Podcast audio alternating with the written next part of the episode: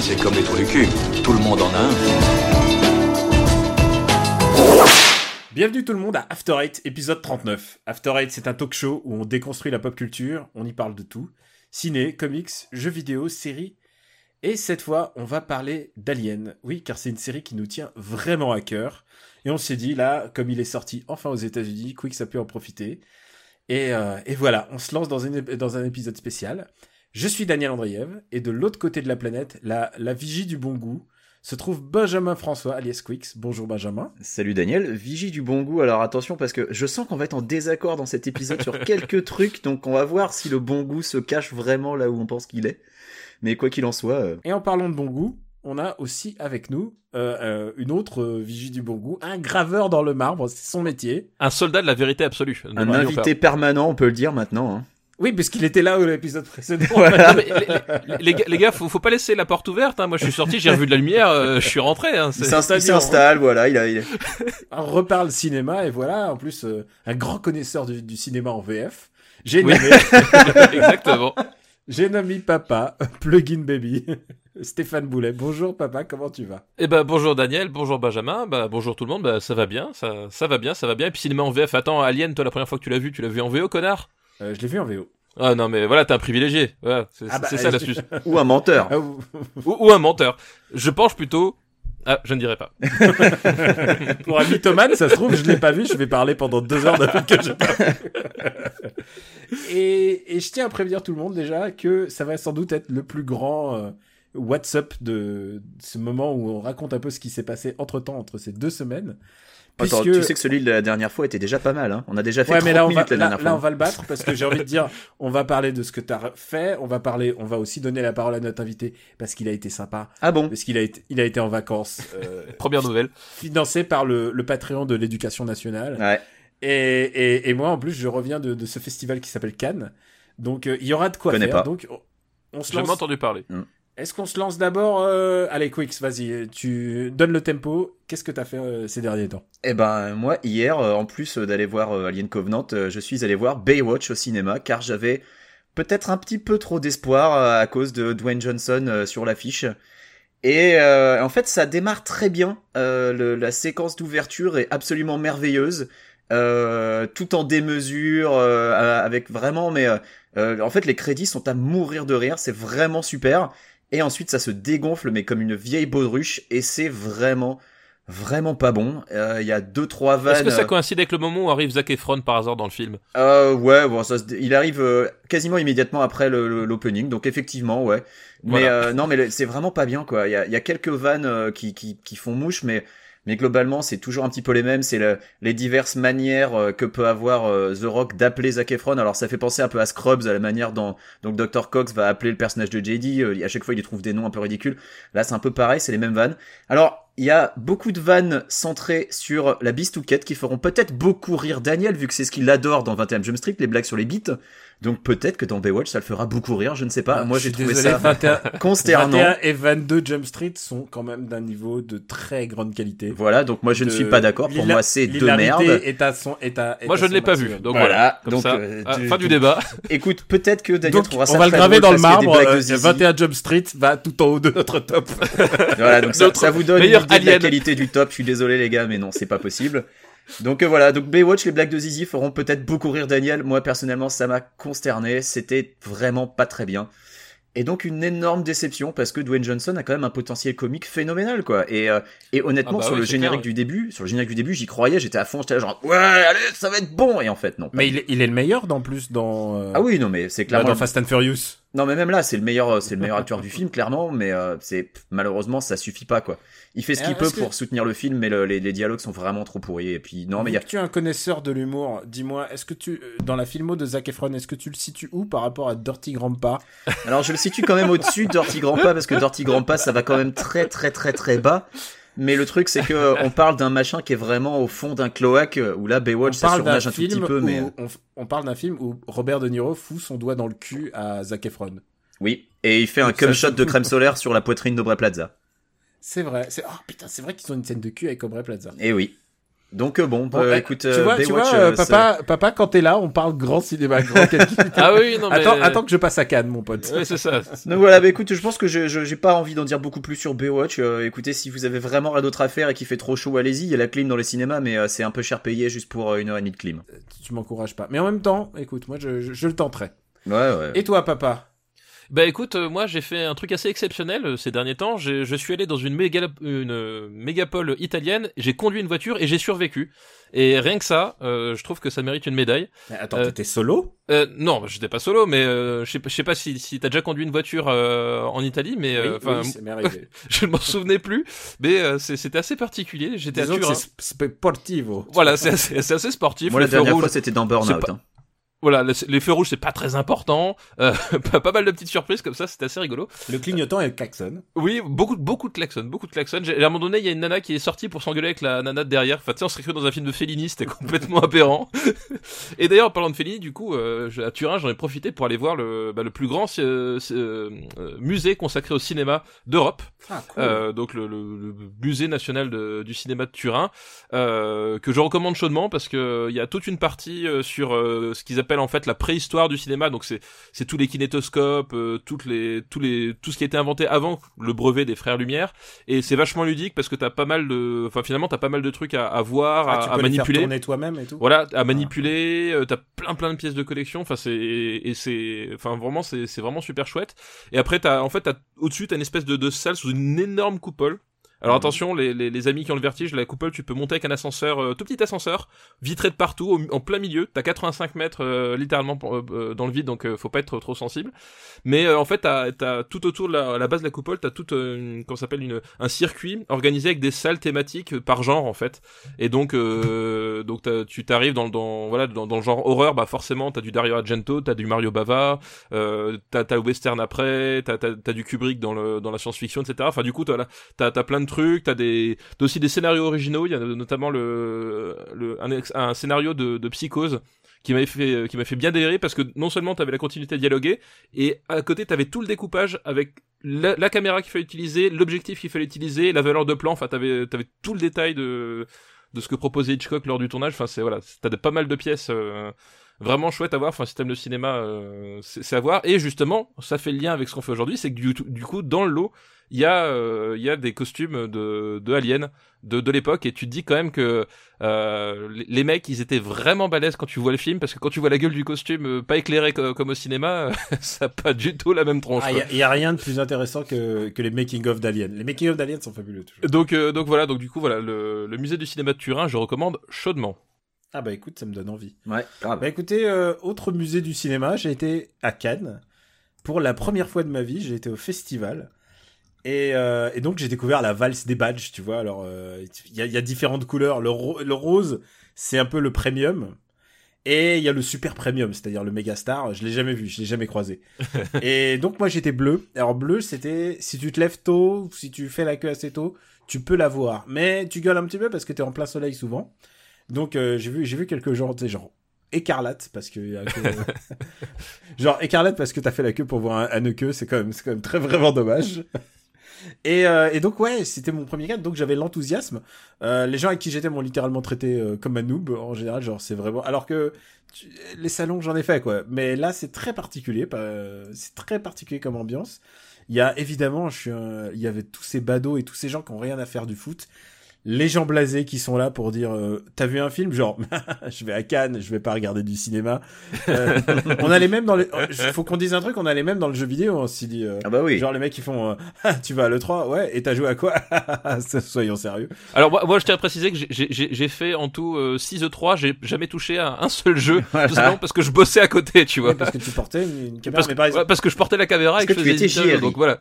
Voilà. Exactement. Donc euh, Mais tu voilà, vois, par c'était exemple- pas de mon fait. Mon camarade Joe, Joe Hume, euh, qui, que je salue et qui a fait la, donc le générique de Super Ciné Battle. Qui a fait la voix du générique. Ouais, la voix, du, la voix du générique. Et, euh, et, et bah, lui, c'était son premier cadre aussi. Et lui, il faisait les marches et tous les trucs et les interviews. Genre, hey Nicole Kidman, comment ça va? Est-ce que vous aimez Cannes? Tu vois, tout ça. Il était beau avec son nœud papillon, dis donc. Ah, hein. il était trop, mais il est trop beau ce garçon, il est, il est ouf quoi. Et, euh, et, et, et ouais, lui c'était son premier cadre, mais lui il a vu aucun film parce qu'il était, il était, pré- il était préposé aux interviews, aux machins comme ça. Ouais, Et- sur le tapis, ouais. Alors moi j'ai eu de la chance, j'ai dû voir au moins 15, je les ai pas comptés, mais au moins genre entre 15 et 20 films. Mais des Euh, films en sélection officielle ou des films du marché euh, J'ai j'ai tout fait, euh, j'ai tout fait ce à quoi j'ai droit, j'ai pas droit au marché. D'accord. T'as Donc- fait la, la box de The Asylum, j'espère. Hein. Euh, non, alors je vais, je vais, je vais- alors déjà je vais pour notre public à nous et je sais, je sais qu'on a des cinéphiles et je sais qu'il y a beaucoup de gens qui ont réagi à- au nouveau numéro 1 de Super Ciné Battle des années 2000. Euh, Okja, Okja est le film que vous attendiez. Okja c'est le film qui met vraiment tout le monde d'accord en termes de en termes de réalisation, en termes d'action, en termes de message. C'est du pour du pur c'est-à-dire sur plein de layers, c'est-à-dire il y a plein de couches différentes on peut voir ça comme un, un film, c'est un Belle et Sébastien finalement. C'est l'histoire d'une petite gamine avec un cochon, avec un cochon mutant, tu vois, avec un cochon euh, transgénique. Et euh, évidemment, il y a une, une espèce de société qui veut récupérer ce cochon pour en faire du steak haché. Et, euh, et, et voilà, c'est aussi simple que ça. Et pourtant, il y a plein de, de il y a une vision, il y a plein de visions différentes. Il y a une vision de la, presque de la télé-réalité. Il y a aussi euh, des trucs drôlatiques sur les écolos. Euh, des trucs, j'avais pas vu aussi des écolos aussi drôles depuis Problemos. Il y a vraiment, vraiment, c'est un film passionnant et, et ce qui est cool, c'est que tous les gens qui ont Netflix vont pouvoir le découvrir fin juin. Là, je crois que c'est le 28, 28 juin, il sera dispo pour tout le monde. Alors Ah. moi, si j'en si j'en Ouais. crois l'organisation du festival, c'est pas vraiment du cinéma, donc tu vois, t'as beau Ouais. parler, et, on pour, s'en et, pour- fiche, et tu vois. pourquoi ça. Et pourquoi ça Et moi j'allais dire, euh, il met tout le monde d'accord, sauf le jury du festival parce qu'il a pas eu un seul prix. Hein.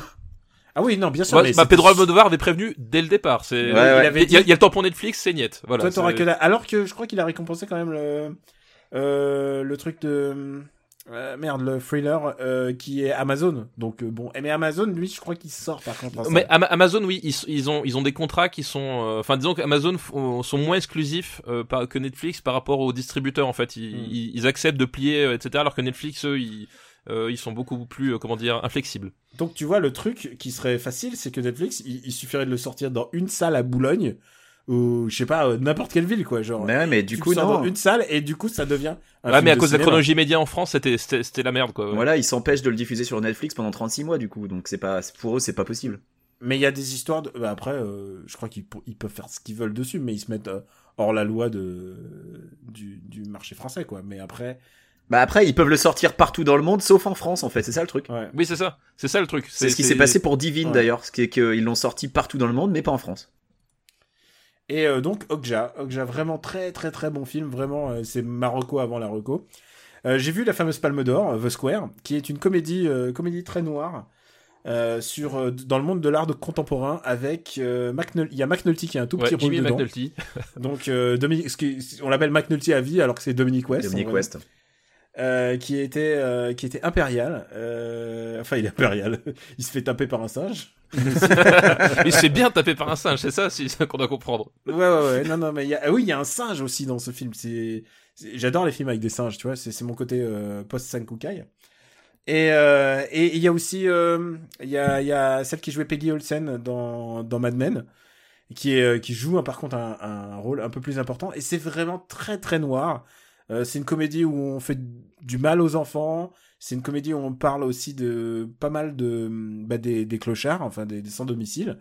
Il y a vraiment, euh, c'est, j'ai des gens qui m'ont qui m'ont dit vraiment c'est un film qui me dégoûte vraiment profondément parce que c'est quand même une vision d'un monde riche versus un monde pauvre. Et euh, pourtant j'ai quand même bien rigolé quoi. Alors je, moi quand des mecs ils me disent putain, il y a un mec qui m'a clairement dit c'est un film de nazi. Alors je- Ah oui, je- quand même. Ah, tu donnes avis là. donc dans ma dans, donc dans ma tête, tu sais, je, moi j'ai un gif de wow, that's escalated quickly, tu vois? Genre, Ouais, je fais, comment on est arrivé de la Suède aux nazis, je ne sais pas. Et euh, Ah, mais- Tu t'es jamais baladé dans les rues en Suède? Crois-moi, tu te croirais vraiment en pays nazi. Alors là, pour le ah coup, merde. Anders Breivik qui sort pas de nulle part. Hein. ouais, ouais. Pour le coup, je l'ai fait, Stockholm. C'est vrai que ils sont tous grands et blonds, hein, donc. euh, Non, bon, peu importe. Et du coup, The Square, The Square, alors euh, tous mes potes l'ont vu, sauf euh, la team où j'étais en fait. La team où j'étais, je crois qu'il y a une personne seulement qui l'a vu, donc du coup. Mais Hugo l'a peu- vu. Ouais, Hugo il y croyait. Hugo il y croyait. Hugo Alexandre, donc ton camarade de MDR, il faut quand même qu'on de précise. MDR, ex- autre expert en comédie. Et euh, oui, et surtout, et, on a senti la palme, on a senti le potentiel de la palme. Je pensais pas qu'il. J'ai pas vu tous les films, je suis parti un petit peu plus tôt que, que la fin du, du festival, donc j'ai pas vu tout, tout, tout, tout. Par exemple, j'ai pas vu Rodin avec machin, le, le biopic Rodin, j'ai aucune envie de voir ça. Il y a des films, et à un moment, tu sais, j'ai regardé en fait les, les prix des billets pour rentrer à la maison et j'ai fait, waouh, putain, c'est 40 euros, et si demain je me tape le Sofia Coppola, ça devient 80 euros. je me suis dit, je me dis, Sofia Coppola ne vaut pas 40 euros. C'est cher 40 payé euros. pour un film de Sofia Coppola. Et je pense que si j'avais rajouté une journée de plus, alors là, c'était. Elle a eu un prix, hein, remarque. Hein. Ah oui, Elle a eu quoi comme prix du coup euh euh, Mise en scène, je crois. Non. Euh, je sais pas, je sais plus, mais elle a eu un prix. Je, je attends, ouais, je ouais, elle a, eu, ça. elle a eu le prix de la... Non, euh, ouais, elle a eu le prix de la mise en scène, ouais. Voilà. Bah d'ailleurs, si vous avez le temps jusque-là, il il y a, il est encore temps de regarder la version de Don Siegel avec Clint Eastwood. hein. Moi, je dis ça comme ça. Ouais, voilà. on peut, on peut, c'est- quand même, oui, voilà. Mais après, je ne l'ai pas vu, je J'ai pas pas vu, mais voilà. non, mais Daniel, moi je, je crois avoir entendu dire qu'il y avait un film que tu avais vraiment détesté et dont tu voulais parler absolument. Ah, putain, parce qu'on est dans After Eight, Bah, on quand doit même. détester les choses. bah ouais, on est et, pour alors, ça. et, et surtout, ce qui m'énerve de plus, c'est quand les gens font un festival de branlette autour d'un film de merde. Et, euh, ça s'appelle et- Cannes, tu y étais. Hein. La- non mais non non non non non non non non non parce que Cannes en général quand c'est vraiment pourri les gens tu sais comme le film de Sean Penn de l'année dernière euh, qui met euh, qui met euh, en qui fait une relation entre l'amour d'un homme et d'une femme blanche Ah oui, celui-là, euh, au oui. milieu des génocides noirs Bah tu en avais euh, parlé. en Afrique ouais ouais ouais horrible film et ben euh, non là c'est pas aussi horrible c'est pas aussi débectable mais c'est franchement con con c'est un film euh, co-signé par Agnès Varda et, et JR l'artiste. Alors Agnès Varda, vous devez peut-être la connaître, la, quand même cinéaste de renom. Ouais, Oui, Agnès Varda, oui. Ouais, quand Agnès même. Varda, oui. Et JR, c'est un artiste qui, euh, dont l'art consiste à faire des imprimés de, de visages de gens et les coller sur les murs. Ah mais moi je fais pareil, ça s'appelle des photos, euh, c'est- c'est c'est des souvenirs en fait, mais sauf que ça reste dans mon salon. Alors lui, lui, il fait ça et en plus, c'est un peu, il a la tourette parce que il le dit six fois dans le film. Il fait ah ah cet immeuble, ah, je collerais bien quelque chose dessus. Ah je collerais... et genre six, sept fois comme ça, il répète, il répète son son leitmotiv de la vie. Et du coup, Agnès Varda elle regarde et elle fait ah c'est bien. Ah, c'est bien. Et il fait, ah, t'aimes bien ce que je fais? Ah, c'est bien. Et en fait, t'as l'impression que c'est un, c'est une espèce de... Mais ils se masturbent le mutuellement, non? Non, le elle, elle le masturbe, c'est ça le truc. Et en plus, elle est, assez, elle est assez drôle. Alors en plus, là, je vous le joue euh, avec un peu de conviction, mais en fait, eux, ils ont surjoué leur euh, leur voix off. Leur voix off est un peu jouée euh, comme. euh, Ah parce qu'il y a de la voix off en plus. Bah ouais, ils sont, ils, font des vannes en voix off et euh, en Oh. fait, et en fait, gro- grosso modo, ça ressemble un peu aux voix off dans Top Chef ou dans euh, Cauchemar en cuisine. J'allais te demander si c'était comme la voix off de Mélanie Laurent dans Demain, en fait. Euh, non, non. euh, Alors, tu sais quoi? C'est à ce niveau un peu de branlette, en fait. Ah. Parce que... Mais le demain de Mélanie Laurent, c'est pendant les 20 premières minutes que ça se branle. Là, c'est pendant tout le film. Ah, regarde. Et, et donc, il prend les, les, les photos des gens, il les colle sur les murs et il leur demande alors, euh, qu'est-ce que vous en poussez, euh, qu'est-ce que vous en pensez? Et les gens sont en général émus de voir leur gueule sur les murs. Ils font, oh, c'est trop beau, j'adore. Ah merde. Et, et, c'est, et du coup, c'est un truc qui essaye de légitimer l'art de JR. Et à un moment, il y a un bunker de la Seconde Guerre mondiale qui est euh, quelque part en Normandie, qui est éclaté dans la, sur la plage. Et il dit, ah, je collerais bien quelque chose. Je fais, putain, mais même sur un putain de bunker, parce que pour moi, c'est quand même du mémorabilia de Seconde Guerre mondiale, quoi. Ah, les blocos, ouais, carrément. Ouais, Bah, mais moi, tu j'ai- plus. Grandi à Saint-Nazaire, alors les blocos, on en était entouré et je jouais dedans Ouais. quand j'étais gamin. Après, c'est assez moche. Je suis pas forcément contre euh, l'idée de, de, de coller des trucs dessus pour les rendre moins laids, mais euh, ça dépend quoi, quoi. Et là, et ce qui est rigolo, c'est qu'il y a la mer qui passe et pouf, euh, c'est parti le lendemain. Donc il y a un peu une justice. Et, euh, et voilà, il, se tape les fêtes des voisins, il va avec son petit bus à, à faire des à faire des collages de tête. C'est c'est vraiment con con. Et à la fin, il y a un petit twist et je me je, je spoil parce que c'est le truc le plus intéressant du film. Oh merde, vas-y. C'est- que ils vont chez euh, ils vont chez Godard et euh, ils l'ont prévenu euh, on arrive on arrive Godard et là et là il y a toujours et il, il, il répond pas il, il répond pas et en fait il a laissé un mot un mot sur sur la fenêtre pour dire une petite référence une petite punchline que seul euh, que seule Agnès Varda peut comprendre sur le moment et Agnès Varda se met à pleurer en disant t'es vraiment qu'un méchant Oh merde. T'es vra- t'es vraiment, t'es vraiment qu'un sale connard, ou je- en ces termes, en ces termes plus, plus élogieux, mais elle est vraiment triste. Et, euh, et voilà, le seul twist, c'est que ils, euh, ils essayent de, ils essayent de, de aller voir Godard et ils arrivent pas à le voir. Ça dure 5 minutes, c'est à la fin du film. Donc voilà, ça s'appelle Village Visage. J'ai détesté. C'est, confondant de bêtises. C'est, ah, c'est d'un abrutissement. Tu sais, de la galaxie de l'imbécilité heureuse. Il Voilà, a même pas une petite blague zizi. euh, Il y a même pas de, y a non, il y a même pas de blague ici. euh, je remercie encore tous les gens pour euh, qui m'ont qui m'ont envoyé des messages. En fait, c'était mon anniversaire Ah bah oui. et, euh, et et tu sais, moi, j'ai pas beaucoup, genre, ma famille est très nucléaire. Il y a peu de gens et ils sont pas, ils sont déjà pas en France. Ouais. Et, euh, et, et donc là, du coup, euh, ma copine m'a fait une surprise et genre, je m'y attendais vraiment pas. Et donc euh, plein de gens, plein de gens ont déboulé et, et j'étais, j'étais tellement ému. j'ai vraiment, c'était, c'était une des plus belles fêtes de ma vie, quoi. J'ai, voilà, je, je, je sais pas comment l'exprimer autrement que par, par ce moment de joie. Et voilà, je voulais remercier tous les gens qui ont, qui m'ont écrit des gentils messages sur Twitter pour me rappeler que aussi que j'étais un peu plus vieux. Pourquoi est-ce que je perds mon temps avec un branquignol dans ton genre, alors que je pourrais faire des choses beaucoup plus risquées?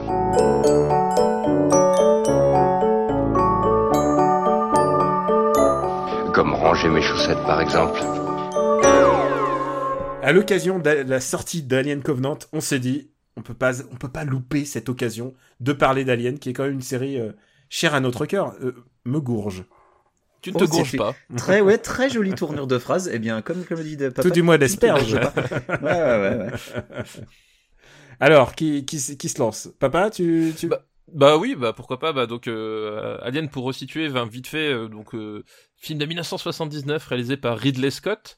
Euh, avec euh, Sigourney Weaver qui était alors une parfaite inconnue, euh, doit-on le rappeler Et voilà, bah du coup, enfin c'est c'est un des films qui euh, qui, a contribué à révolutionner l'horreur au, au cinéma, euh, tout simplement. Et pour moi, ça c'est l'un des tout meilleurs films d'horreur qui ait jamais été fait. Euh, si ce n'est peut-être même le meilleur, je me suis jamais trop posé la question avec The Thing, mais euh, mais voilà, enfin c'est c'est un film. euh, le premier film était tellement fort, tellement tellement puissant, euh, enfin il, il- entre guillemets, il pouvait faire un peu ce qu'il voulait derrière. mais L'impact du, du premier, enfin vraiment, c'est- ça fait partie de ces films euh, des chefs-d'œuvre instantanés et absolus. J'ai eu l'occasion de le revoir en version remasterisée. euh, Moi aussi, je l'ai vu en 2003 quand ils étaient ressortis pour la Director's Cut. Et c'était tellement bien. Par contre, je recommande la version euh, 79. Euh, ouais. Ouais. pas la version 2003. Il y a quelques trucs. En fait, sur le début du film, il y a quelques trucs qui qui sont mieux entre guillemets parce qu'en fait, ils ont ils ont retouché un tout petit peu le montage, c'est-à-dire qu'il y a des plans qui ont été raccourcis, euh, d'autres plans qui ont été enlevés, des choses comme ça. C'est- Au niveau du montage, c'est un tout petit peu mieux. Mais par contre, la fin du du Alien original euh, est vraiment meilleure que la- le, le Director's Cut pardon de 2003 puisqu'ils ils, ils introduisent une scène explicative en plein milieu de la course poursuite et en fait ça ça casse complètement le rythme du film. Et d'ailleurs, c'est pour ça qu'à la base Ridley Scott l'avait enlevé. Et euh, mais du coup voilà, donc euh, les deux sont à voir, mais pour moi le Alien ça restera jamais le montage euh, cinéma. Et peut- si... Ouais, Euh, je voudrais parler un peu de la, je- la jeunesse Ouais, du ouais, film quand même, parce que c'est un film qui s'est fait dans la douleur et qui a été, qui a pas été si simple que ça à faire. Euh, un film qui a été écrit par par Dan O'Bannon, euh, qui euh, d'ailleurs euh, sortait d'une dépression, euh, allait pas du tout bien parce qu'il devait bosser sur le, le film Dune de Jodorowsky et que c'était euh, ça s'était complètement écroulé et euh, et du coup avait, Ça s'est avait pas très bien passé, oui. voilà. Et euh, il avait euh, au préalable bossé sur Dark Star que tu as cité euh, il y a pas très longtemps dans Super Ciné Battle. Euh, et euh, ils, ils ont récupéré quelques quelques idées qu'ils avaient eues pour Dune euh, et qu'il a remis euh, justement qu'il a remis dans Alien. Euh, et puis euh, avec des, des boulots du travail préparatoire de, de, de Jean Giraud et euh, de de Guy Gérard. Et Voilà. donc, Alors, euh, il l'avait rencontré en fait. Voilà. Giger, c'est encore, c'est encore, c'est encore plus que ça. Il a, il a fait vraiment le design des, Ah oui, des là, bah- et ah bah il les oui. a même, il les a même moulés lui-même de ses propres mains. En fait, en fait, oui, c'est enfin, c'est à partir de sa rencontre de avec Giger et euh, de l'envie de Giger de, de travailler sur le projet qu'il a qu'il a qu'il a après redéveloppé le, le, le scénario à, à partir vraiment du design de de l'artiste suisse. Et le, le film s'est fait avec un tout petit budget en plus. Hein. C'est euh, quelque chose dont on parle pas assez, c'est que euh, c'était à la base un film de série B, euh, un film de monstre euh, euh, qui était pas censé euh, être, euh, enfin, un truc plus plus euh, philosoph- philosophiquement euh, avancé que ça. En fait, c'était tourné pour être un film de série B à petit budget. Et oui, et d'ailleurs c'était, enfin c'était un- une autre source de problème parce que du coup c'était l'un des premiers films ou non peut-être même le premier film euh, de, studio américain pour euh, Ridley Scott complètement en tout cas sur lequel il avait pas du tout la maîtrise de la production. Et, euh, et en fait, euh, c'est le Ridley Scott. Enfin, quand avant Alien, il avait l'habitude de, de faire la, la de, de, de filmer lui-même, c'est-à-dire de, de faire une partie de la direction de la photo lui-même, vu qu'à la base il est, il est photographe, artiste, etc., peintre, dessinateur, enfin voilà. Il, du coup, il, il faisait tout et du coup, là, il se retrouvait pour la première fois avec une équipe euh, qu'il devait gérer et, euh, et en fait, euh, il- ses méthodes, enfin, il voulait pas, il ne voulait pas adapter ses méthodes de travail euh, aux conditions américaines et du coup, ça se passait assez mal sur le plateau entre lui et, et ses techniciens, quoi. Il y a, y a un truc que, que je voulais ajouter, c'est que il- alors, je crois qu'on l'avait dit dans Super Ciné Battle, mais ça ne coûte rien de, de le répéter et euh, c'est un, truc qu'on ne dit pas assez. Euh, c'est que euh, ce film doit énormément à Walter Kill, qui est à la fois son producteur Oui, t'en avais parlé la dernière fois, tout à fait. Ouais. et, euh, et aussi son scénariste en fait, parce que c'est le, il a été, euh, il a été ghostwriter de tout le film. En fait, il a eu le draft de Dan O'Bannon et, euh, et il a tout, ils ont tout réécrit et dont le rôle de Sigourney Weaver, qui à l'origine devait être un, mec. Et euh, le, scénario, en fait, c'était vraiment un peu, c'était du slapstick, je crois à l'origine le, premier, euh, le premier draft. Genre, c'était vraiment de la série B. Et euh, je crois que c'est vraiment lui euh, qui a donné cette euh, cette impulsion de, de sérieux et, et surtout ils ont développé le, personnage de Sigourney Weaver. Ce qui est le paradoxe du film, c'est parce que elle, a- elle, elle, elle n'apparaît, elle n'intervient en tant que protagoniste que vers le milieu du film en fait, si je me Oui, c'est souviens. ça, c'est ça, ouais. Elle fait. descend, elle descend même pas avec eux dans les dans les combinaisons et tout ça. C'est ça, c'est Oui, que pendant ça. tout le film, Ouais. t'as l'impression que le personnage principal, c'est le personnage de Tom Skerritt, et que euh, finalement, au moment où il meurt, c'est un- ça fait un gros choc pour le, pour le public, puisque, euh, ah bah merde, le personnage principal est mort. Et c'est là que Ripley, justement, gagne en puissance, et que le personnage donc de Sigourney Weaver devient le protagoniste principal. Oui, et c'est une des plus grandes qualités d'écriture, c'est qu'en fait, du coup, euh, enfin, en fait, si tu regardes bien la façon dont les personnages sont écrits et développés, c'est que l'équipe est assez réduite et surtout au, au, au début, même si effectivement tu, tu, tu te doutes bien qu'il y a un héros, tu te rends compte en fait finalement que le, le, le, film s'intéresse un peu à tous les personnages de façon plus ou moins équivalente. Et ce qui fait que quand euh, bah, les choses dérapent, évidemment avec la rencontre de l'alien, enfin d'abord du facehugger, etc., euh, t'es plus ou moins sur un plan d'égalité, tu connais, enfin t'es plus vraiment familier avec un peu tous les personnages et euh, et t'es impliqué du coup dans le récit. euh, Parce que tu de- sais pas de- qui va y passer aussi. il y a- tu sais ça, pas quoi. qui va y passer, tu, tu sais, tu, tu, tu sais pas trop, et effectivement, et et il y en a pas vraiment, enfin il y en a un qui, qui, qui est leader en plus, beau gosse avec sa barbe machin, mais globalement les, tous les autres sont sur un plan d'égalité, même de fonction, c'est-à-dire qu'il n'y en a pas un qui, qui semble vraiment inutile dans le dans le groupe quoi.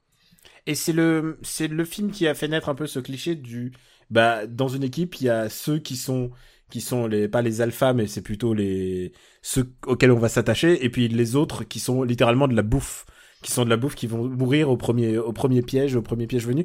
Et, euh, et ça va devenir un peu le template de tous les autres tous les autres aliens euh, qui arrivent. Je je me dois d'ajouter un truc c'est que on ne fait pas un classement euh, Super Ciné Battle de Alien pour une simple raison c'est que Alien et Aliens sont tellement supérieurs aux autres que ça rimerait rien en fait c'est plutôt la bataille pour la dernière place au bout d'un moment Oui c'est ça, c'est que on, Et- serait battu pour le milieu de classement, fin de classement plus que. Et euh, juste le pour début, rire, voilà. Il faut savoir que euh, même si le film maintenant et le deuxième aussi euh, et- et sont vénérés comme étant des chefs-d'œuvre dans leur genre, à l'époque de leur sortie, les critiques étaient pas bonnes. Le premier Alien s'est fait défoncer par la critique presse, mais vraiment. Euh, ça c'est un classique aussi. et, et c'est quelque chose qui a évolué ensuite avec les années où le film est devenu euh, complètement culte et où maintenant il y a énorme consensus pour dire que voilà c'est un classique euh, qui, qui Ouais, réussit bah, dans tout ce qu'il oui. fait. Et- mais à l'époque euh, la critique avait vraiment mais euh, pas du tout aimé le film et, euh, et rebelote avec Aliens un peu plus tard. alors il faut se situer juste sur un truc on ne fait pas le classement mais vous êtes plutôt Alien ou Aliens? Ah bah Alien. Ah ouais, moi Alien aussi je suis plutôt Ah bah Alien oui. 1 euh, même si je j'adore aussi le deuxième évidemment. Mais moi j'ai une pas du tout grande pour les mêmes raisons. tendresse pour Aliens moi Moi j'ai une tendresse, mais en- entre guillemets, euh, Aliens ne représente pas, à mon sens, le, le top du top de son genre. Enfin, Aliens c'était un, c'est un excellent film d'action dans une mouvance de film d'action qui a, qui a démarré avant lui et après lui et s'inscrit dedans. Alors que Alien, c'est vraiment une pierre angulaire. T'as eu un avant, un après. Et, euh, et tous ceux qui ont essayé de faire pareil finalement ont jamais réussi et on n'avait jamais fait ça de cette façon-là avant. Il y a vraiment un, un changement de paradigme, euh, un changement de paradigme. Et tu peux regarder, avoir regardé des dizaines de films d'horreur avant Alien, tu tombes sur Alien, tu, tu te reprends le choc. À mon avis. Le truc avec Aliens, et euh, c'est pour, un peu pour, euh, pour enchaîner, c'est que euh, j'adore les personnages en fait. Les personnages sont tous plus intéressants. Il y a ma- le personnage de Michael Bean est super, le personnage de Lance Eriksen est super, euh, la petite fille est super. Euh, vraiment, il y, a, il y, a plein, il y a plein de personnages, et je suis beaucoup plus attaché au personnage de de Aliens et, et surtout sa démarche sa démarche presque d'auteur de faire un film d'action puisque c'est ça en fait qui me que j'aime dans les aliens et surtout les aliens originaux c'est que ils sont ce petit côté cracra et on Bah enfin, surtout, surtout Cracra et chaque film est, est vraiment 100%, enfin 100%, en tout cas porte vraiment la marque de son auteur. C'est-à-dire que. Bah, il faut, euh, il faut qu'on le- resitue parce qu'on commence à parler d'Aliens, mais on n'a même pas dit euh, qui l'a réalisé quand il est sorti. Oui là c'est James voilà, Cameron, voilà. Voilà. Ja- James Cameron a eu l'intelligence d'arriver après Alien et de se dire, je pense, enfin, il a dû se dire, ok, ce film est indépassable, ça sert à rien qu'on fasse pareil. Et il a fait, bah, Il a complètement fait son autre chose. truc, voilà. Il a fait son truc, il a, il a, il a injecté, euh, il a injecté son esthétique, il a injecté ses obsessions, il a injecté ce qu'il savait faire. Euh, il a repris la créature, il a repris le replay et il en a fait son film. Et, Die, euh, bitch Voilà. Et, et, en fait, mais et, c'est peut-être aussi pour ça que t'as as eu une scission entre les les, les, fans d'Alien à l'époque quand ils sont arrivés avec Aliens. Effectivement, c'était pas du tout la même cam, mais c'était la meilleure façon. C'était la meilleure façon de ne pas aller dans le mur justement. Euh, c'est que ça servait à rien de refaire Alien 1 parce que vraiment je, moi moi encore aujourd'hui je le trouve indépassable donc ça sert à rien de s'obstiner quoi la légende veut et ça c'est enfin c'est du James Cameron génial il y a un super portrait qui a été publié un jour de lui dans le New Yorker à chaque fois à chaque fois que je parle de de, faut lire, euh, de James Cameron il faut lire ce, ce portrait le truc, c'est que ils étaient dans la dans la conférence pour dire bon bah il faut faire une suite. Il faut se remettre aussi en tête qu'à l'époque faire des suites c'était mal vu. C'était mal vu. C'était ouais. faire ouais c'était ah ok il va nous faire euh, ça va être euh, Rambo 2, tu vois. Ah bah, mais justement, Rambo 2, il a écrit un script de Rambo 2 en même temps. De, Rambo 2. c'est associé toujours à un truc un peu, euh, c'est toujours un peu cheap. Et, et là, là, t'as James Cameron qui arrive dans la conférence et qui écrit Aliens tout simplement sur le tableau et il rajoute deux traits sur le S en disant voilà. Et là, les gens, ils ont dit, c'est bon, on signe. il, il, lui a fait le signe dollar, quoi. Tu vois, il a fait le signe dollar avec le S de Aliens. Et, et, les mecs ont juste signé sur ce pitch-là, quoi. Et c'est aussi la preuve du génie de, de James Cameron. Il sait convaincre les gens comme il faut. et, là encore, le budget était pas forcément énorme. Hein, euh, budget 18 millions pour euh, pour le deuxième Alien. Et, euh, et tu sens qu'il a dû faire preuve un peu d'inventivité euh, parce que mine de rien, maintenant, voilà, le, le, titre annonce la couleur. Contrairement au premier, il y a plus une créature, il y en a des centaines. Et, euh, et, en fait, ça devient quasiment un film de guerre. En fait, c'est ça qui est. Qui est ah bah c'est ah oui, c'est des militaires. Dans le premier, c'était des, c'était des un film de guerre. Enfin, y y a, le, le, Vietnam plane euh, tout le long du film. Voilà. de, de façon complètement évidente. Oui, oui, bien sûr. Et, et je crois que c'est ce que j'aime un peu dans ce film, c'est qu'il est, c'est, c'est, on l'avait, on n'avait jamais vu ça, une telle empereur euh, avant Aliens en fait. J'adore, j'adore les deux films. C'est pour ça qu'ils sont tellement, enfin, pour moi, c'est la c'est on parle de trinité pour moi c'est voilà c'est la une trinité de deux. une trinité de deux qui est indépassable.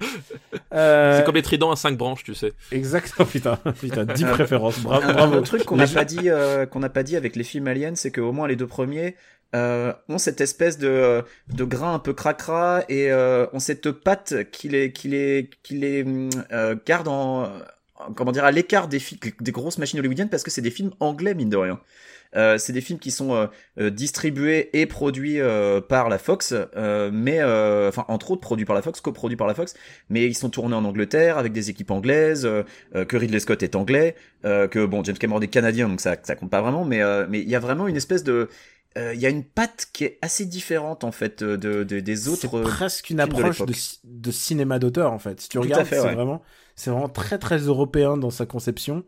Euh, dans sa manière de faire. Et, et d'ailleurs, dès qu'ils vont changer, dès qu'ils vont basculer, euh, ils vont faire ça aux États-Unis. Euh, bah, ça, on va on va ressentir le on va ressentir les dégâts quoi. Euh, Alien 3 a ses, ses fans et ses détracteurs. Ouais, alors Alien 3, bah, réalisé par David Fincher en 1992, si je Premier long métrage de David Fincher. Premier long métrage de Fincher, qui venait des effets spéciaux, qui avait notamment travaillé sur Le Temple Maudit de Spielberg. donc là, tournage très compliqué, très compliqué, à tel point qu'aujourd'hui encore, euh, David Fincher n'a pas accès aux salles de montage pour donner sa director's cut. C'est-à-dire qu'aujourd'hui, il existe une version longue du film. Mais, je crois pas une director's cut. Il veut pas la faire. Et, non, non, c'est la studio cut. Non, voilà, c'est la studio cut, mais même, mais même lui ne veut plus y aller. C'est-à-dire que là, voilà, c'est le divorce total entre les entre lui, les il veut plus entendre parler d'Alien 3. Euh, voilà, et, et, la Fox et la Fox ne veut, ne veut plus entendre parler, enfin ne veut plus que David Fincher ne touche à ce film. Enfin voilà, c'est divorce total. Ça s'est très très mal passé et euh, et c'est donc du coup c'est un film et ça se ressent. Enfin là pour le coup ça se ressent vraiment. C'est vraiment un film euh, malade à plein plein plein de niveaux. Euh, déjà, le premier niveau, on parlait de l'aspect cracra et, et de, la, la, la, préservation des souvenirs. Euh, les effets spéciaux ont super mal vieilli parce qu'ils ont fait le choix de le faire en, en numérique, en grande partie numérique, l'alien. Euh, vu que c'était un alien animal cette fois-ci, vu qu'il naissait pas d'un être il humain. sort d'un chien. Ouais. Il sort d'un chien. Alors dans la version, dans la version longue, il sort d'une vache en fait. Euh, petite modification. Euh, oui, je sais jamais, j'avais jamais trop compris pourquoi, mais quand j'ai quand j'ai revu le truc, je fais mais c'était pas euh... bref. Et euh, et donc oui, donc ça, ça, ça sortait d'un animal, donc du coup, euh, ils sont partis de, de l'idée que comme l'autre est différent, bah l'alien doit être différent. Donc euh, ils ont, sont partis sur un alien plutôt, euh, voilà, plutôt plutôt chien, plutôt plutôt animal. Du coup, ils voyaient mal un mec en train de courir comme un chien, donc ils l'ont fait avec des effets numériques et euh, et ça a hyper bien vieilli de ce point de vue-là. Euh, faut dire ce qui est. C'est ça qui est le, la nouveauté, c'est que tout d'un coup on basculait dans le numérique Et avant, Bah, c'était en bah, 92, on- donc c'était peut- vraiment, enfin c'était l'époque de Terminator 2. Bah, il y avait- Jurassic à Park. il y avait, voilà, il y avait, il y avait Jurassic Park, Terminator 2 tout au-dessus, et t'avais les autres qui se disaient putain, faut qu'on fasse un truc avec quoi. Et, et moi, c'est ça que j'aimais aussi, c'est le fait que ça reste quand même un mec dans un costume en caoutchouc. Et, euh, et donc, on a l'impression, on est- il y a, il y a- il y a une force là-dedans. Et à partir du moment où tu commences à remplacer ça par des CG, bah, euh, déjà, t'as moins peur, simplement. C'est des films qui font, qui font moins peur. T'es désengagé. Moi, je, ça me désengage du film. quoi. Mais il y a une volonté de, il y a une volonté de revenir un petit peu au premier épisode parce que déjà il y a plus qu'un seul alien de nouveau. Et puis Oui. ils ont fait euh, table rase de l'épisode 2 parce que à la fin de l'épisode 2, Ripley était pas la seule survivante. On va pas forcément dire qui pour les gens qui n'ont encore jamais vu Aliens. Et mais puis il là, se en débarrasse fait, de au- tous les autres. Voilà, c'est ça. Au début du 3, Ils se t'apprends qu'en fait débarrassent tous les autres sont morts et sont morts off Et ça a quoi. beaucoup énervé James Cameron Ils d'ailleurs. par Voilà. un incendie. euh, et et, et c'est aussi pour cette raison que je déteste Alien 3. C'est c'est un film. euh, bah d'abord, ils avaient décidé qu'Alien 3 euh, se, fait, se fait avant euh, toutes les. Ils avaient la date de sortie de Alien 3 avant d'avoir tourné le moindre truc. Ah mais le tournage euh, a commencé alors que le scénario était pas fini donc. C'est la première fois. C'est la première fois qu'Hollywood mettait. Enfin peut-être pas la toute première, mais c'est une des des fois les plus notorious que Hollywood se met en avant pour pousser une suite alors qu'ils ont pas mis toutes les pierres qu'il faut pour pour faire ton film. Ils avaient pas de script, pas de réalisateur, ils avaient une date de sortie. tous les personnages que j'aimais bien euh, du 2, il les tue euh, euh, dans les flammes. Enfin, c'est complètement nul. Et, et, puis, et puis, ça pue le reshooting tout le temps. Sigourney Weaver, enfin, tu, à la fin, elle s'était rasé le crâne. Ça se passe dans un pénitencier de l'espace. Et, et Dieu seul sait que j'adore les pénitenciers de l'espace. C'est un peu filmé comme un film russe, un peu bizarrement, tu vois, c'est genre un film, tu vois, la grande tradition des films tristes et gris. Euh, Bah, c'est un peu cracra. aussi. Moi, j'ai pas de, je déteste pas Alien 3. hein. J'ai euh, Ah non, moi non plus, moi je, moi, je vais même le défendre Alien 3. Je Mais tu sens que c'est vraiment et encore les deux précédents c'était déjà fait dans la douleur. On sait que James Cameron a eu un mal de chien à, à, à travailler avec les équipes anglaises euh, qui euh, étaient euh, constituées de fans du premier Alien et voyant la tournure du deuxième étaient pas trop contents. Là pour le 3, euh, je sais pas si Fincher a eu autant de difficultés à bosser avec son équipe, mais il a surtout eu des difficultés à bosser avec le studio en fait. Avec le studio, ouais. ouais. Mm. Non, mais moi, j'arrive, j'arrive pas à aimer le 3 pour tout le mal qu'il a fait à, à, à la saga, en fait. Tu vois. Ouais, euh, alors je- le mal qui a fait la saga, tu vas défendre plus tard un film qui a fait beaucoup plus de mal à la saga à mon sens, donc euh, ce n'est pas un argument forcément, Alors, tu vois. devait- non, mais pour moi, pour Non, moi, mais je, te- je en te fait- parle, je te parle des deux films Oui, mais- de cette saga, et il, Mais- a, il a saccagé ce qui aurait pu être un épilogue intéressant. Après, tout, tout le Saccagé, reste, pas à mon sens, parce Moi, je que suis pas d'accord non plus sur saccage. moi je suis pas d'accord parce moi, que pas du tout. Euh, là encore une fois, même si tu sens les reshooting, même si tu sens les, tous les soucis, etc., ça reste un film qui, qui porte en, en lui toute la genèse de David Fincher au niveau de la composition des plans, au niveau de l'utilisation de, de la lumière, de, au niveau de, de, de, de beaucoup de choses, même des thématiques finalement. Euh, donc déjà, il y a déjà, ça reste un film qui, qui est la marque de, de, de, de son auteur et pas forcément. un- Et ça, c'est ça, c'est un truc qui, qui, qui que tu ressens bien. ça et- reste toujours des cinémas, du film d'auteur. C'est ça qui est Ouais. assez paradoxal. Et et il y a des il y a des séquences que je trouve hyper réussies. Euh, vraiment hyper réussies, notamment la, la fameuse séquence de l'infirmerie où tu découvres bah justement que justement et c'est là où c'est le film est super intéressant, c'est que euh, Ripley est incubé euh, par un facehugger et du coup c'est tout l'enjeu du film et, et c'est là où justement il pousse la, la thématique de l'alien dans un sens intéressant, c'est que justement Ripley, ben l'alien a bousillé sa vie, notamment tu le tu le vois dans la version longue de Aliens 2 parce que on lui apprend que sa fille est morte parce qu'elle est elle est elle est trop vieille, etc. Euh, donc euh, c'est cette créature qui a bouffé sa vie. Maintenant, en fait, elle la porte en elle. Et donc elle doit à la fois, euh, elle, elle sait qu'elle doit tuer cette créature, mais qu'aussi elle doit y passer. Et ils ont le courage d'aller jusqu'au bout aussi, mine de rien. Et, et aussi t'as toute la thématique justement euh, qui n'était pas exploitée avant, mais toute la thématique euh, et ça ça va surtout sur la version euh, longue de Alien 3, toute la thématique religieuse en fait, enfin vraiment tout le côté mystique. Euh, un, un- côté voilà c'est un démon venu du ciel etc enfin euh, les les, les euh, comment s'appelle les motivations des personnages sont beaucoup mieux beaucoup plus claires en tout cas dans le version dans la version longue parce que justement les, les prisonniers sur lesquels ils tombent c'est pas des simples prisonniers. En fait c'est des types qui sont là depuis tellement longtemps que le seul truc qu'ils ont trouvé pour pour contenir leur propre folie c'est un espèce de, de, de, de culte un peu bizarre bah forcément un culte masculiniste hein, vu que c'est que des types.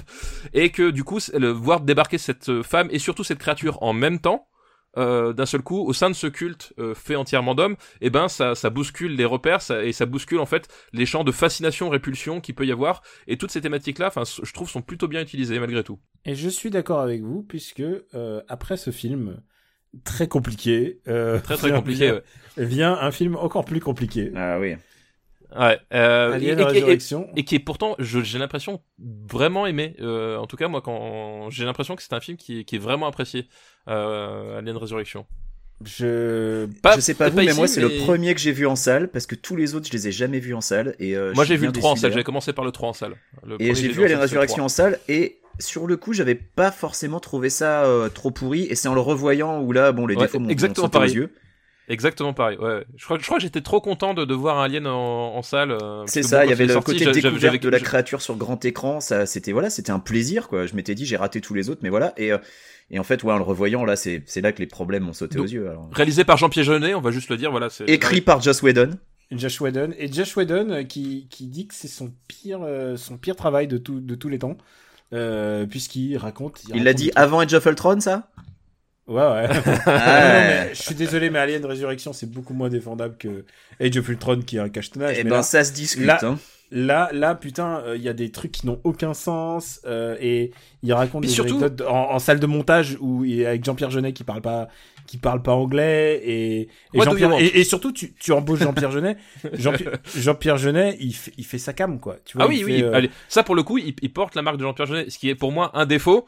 Parce que j'en ai déjà parlé dans Amélie Poulain, c'est vraiment un style de cinéma que, que je ne supporte pas. Enfin, c'est vraiment un truc euh, épidermique quoi, dans et, son et il, cinéma. et il se donne et il se donne du mal euh, je crois qu'il il, en- il engage Darius Konji pour euh, pour la photo qui est quand même qui est quand même assez chouette euh, Il y a Ron Perlman aussi. Da- euh, dans le- Darius. Konji, c'est le, c'est le directeur photo de Seven. Donc tu vois, euh, tu vois, il y, a- il y a une patte quand même dans ce film. Oui, bien quoi. sûr, non. Ça, pour le coup, c'est et pour le coup, encore une fois, c'est c'est une des marques aliens, c'est que ça reste un film de Jeunet. Euh, vraiment, tu, tu peux pas, tu peux pas le dissocier de son auteur. Ça, c'est ça, c'est ça, c'est sûr. Et et il y a Winona Ryder avec des cheveux courts. Et euh, c'est la grande. Je suis désolé, j'ai un j'ai un soft spot dans mon cœur pour pour tout Winona, pour toute la filmo de Winona Ryder de cette période. Mais c'est un film difficile à défendre, quoi. C'est un Bah, film. surtout euh, Bah, que voilà, ouais. que enfin la, la résurrection à base de clonage de Ripley euh, qui était morte et enterrée à la fin du 3. euh, Mais elle fait du basket pour papa. Oui, c'est ça. Elle fait du basket. Et, et- il paraît que le panier, elle l'a mis en, en une prise. Ah, alors tu dis qu'elle a pris en une prise. Moi, j'ai entendu Après- que Après, j'ai entendu qu'au contraire, il y a eu des heures d'entraînement. Oui, mais enfin, mais que, enfin, en tout cas, le, le plan qui est utilisé est sans effets spéciaux. C'est-à-dire Ah, le- que oui, le plan qui, est, clair. oui, le plan qui est utilisé, c'est, un- c'est un, c'est enfin, c'est, il y a pas d'effets spéciaux, c'est pas un plan recomposé. Elle met vraiment le, le- le fameux panier euh, à l'envers. Et il y a des séquences sous l'eau avec des avec des aliens. C'est très très mais- bizarre. Ouais, mais ça au cinéma, j'avais trouvé ça cool, tu vois, voir les aliens nager et tout. Il y avait un côté organique qui marchait bien, je trouvais moi. Il y a un truc qui marche, qui fonctionne très très bien, c'est quand ils arrivent dans la petite boutique des horreurs d'aliens. Oui, ouais, tout à Et fait. ça, ouais, je trouve que c'est très Jean-Pierre Jeunet. et Avec même tous les clonages ratés. Avec tous les clones Ouais. ratés, ouais. Ça, c'est la meilleure scène du film. Et, et c'est marrant parce que euh, euh, c'est- c'est c'est vraiment le, une, une scène de pure émotion. Et c'est de pure émotion en- au sens, euh, euh, au, sens, euh, non, pas horreur. Enfin, vraiment, tu au, au sens, euh, au sens dramatique, quoi. C'est-à-dire que tu- au moment où elle crame tous ces trucs, enfin, t'as t'as t'as le côté répulsion de des, des clones, mais t'as as vraiment, tu tu tu sens dans, pour que pour le personnage. Euh, elle arrive à un stade où, où là, elle en peut plus, quoi. Et, euh, et là, Sigourney Weaver, elle est, elle est, dans cette scène-là, elle est vraiment très très bien, elle est très très juste. Est-ce que maintenant qu'on a parlé d'Alien Résurrection, est-ce qu'on on fait un saut dans le temps et on passe à Prometheus ou est-ce que Bah, voulez- passons par Prometheus, c'est peut-être plus logique que Ouais, ouais, ouais. de suivre leur chronologique. Hein. D'accord. Alors euh, arrive Prometheus, qui est un film très compliqué. De Ridley Scott, Ridley Scott qui revient à, la licence plus ou moins. Qui voilà, il Euh, revient aux affaires et il récupère euh, la licence euh, qui était sur le point euh, d'atterrir chez Neil Blomkamp en fait, qui était euh, qui était tout content, Ah tout putain, mais fier, ça euh, aussi c'est très compliqué. ouais. qui était qui était super content parce qu'il allait bosser sur Alien 5 et en fait il y a Ridley Scott qui s'est pointé et il a fait te te te te te c'est c'est à moi. Pas de Putain, touche. Laisse-moi faire, Co- euh, laisse-moi faire Covenant. Alors, faut dire un truc, c'est que Ridley Scott, moi, j'ai toujours de l'affection pour ce type, euh, qui est quand même un mec qui a fait quand même deux authentiques chefs-d'œuvre. et Ah bah oui, un- bien sûr. Et, et un très grand film. Voilà, G.I. Jane et. Exodus. Plutôt, plutôt Thelma et Louise, euh, Blade Runner et, Et Alien et un. Alien. Je, je précise pour ceux qui, qui n'ont pas Oui, qui, suivi. qui, qui ne comprennent pas l'ironie de, de monsieur, monsieur Benjamin François. Et, et, et là, il fait Prometheus, qui est un film, qui est un film très baroque, si, si je puis, si je puis m'exprimer ainsi. bah. Puisqu'il demande au scénariste euh, de Lost, euh, Damon Lindelof, qui est un camarade de, d'urinoir de, de Tout à fait. C'est, non, Non, c'est la meilleure base- qualification qu'on peut dire de Damon Lindelof. À la base, euh, ce n'est pas Damon Lindelof qui écrit le script. hein. À la base, le, le script est écrit par John Spates et, euh, et Ouais. c'était euh, et ça faisait référence à Alien du début à la fin, quoi. Et, euh, et en fait, euh, euh, Lindelof a été embauché pour euh, pour faire une petite révision de ça et, euh, et euh, retirer un petit peu les trucs qui étaient un peu trop, qui parlent un peu trop d'Alien. Parce qu'à la base, alors ça c'est un truc que j'ai jamais compris. À la base, Ridley Scott se défendait de faire un film Oui, euh, voilà, qui exactement. était un préquel d'Alien. En fait, c'est genre oui, c'est dans le même univers, mais globalement, ce serait pas pas si Voilà, attaché exactement. C'était hyper sens, flou pen- pendant, enfin, même pendant le film en fait. Voilà. Tu le vois, tu le, pendant, même pendant le y film, a- Il y a c'est clairement des indices et il y a Il- des trucs très bizarres, par exemple. Et ils ne savent pas où est-ce qu'ils veulent aller. Enfin, tu, tu à un moment donné, tu te dis, qu'est-ce que tu nous racontes, Ridley? Voilà. J'étais en train de penser pendant le film, je me dis, mais pourquoi il y a un moment, il y a une porte avec des aliens dessinés dessus? Comment ils connaissent ces aliens s'ils n'ont pas encore été créés? Non mais il y a, des, Genre, il y a des trucs trop bizarres. Ah non, mais ils ont déjà été créés. euh, Ça, c'est pas. C'est, si tu veux, le- l'idée de Prometheus en fait, parce que euh, et ça on en a pas du tout parlé en fait, c'est que chaque film de la série Alien parle d'un sujet, euh, d'un sujet euh, vraiment très spécifique. Genre dans Alien 3, c'est euh, énormément, ça parle énormément de la maternité.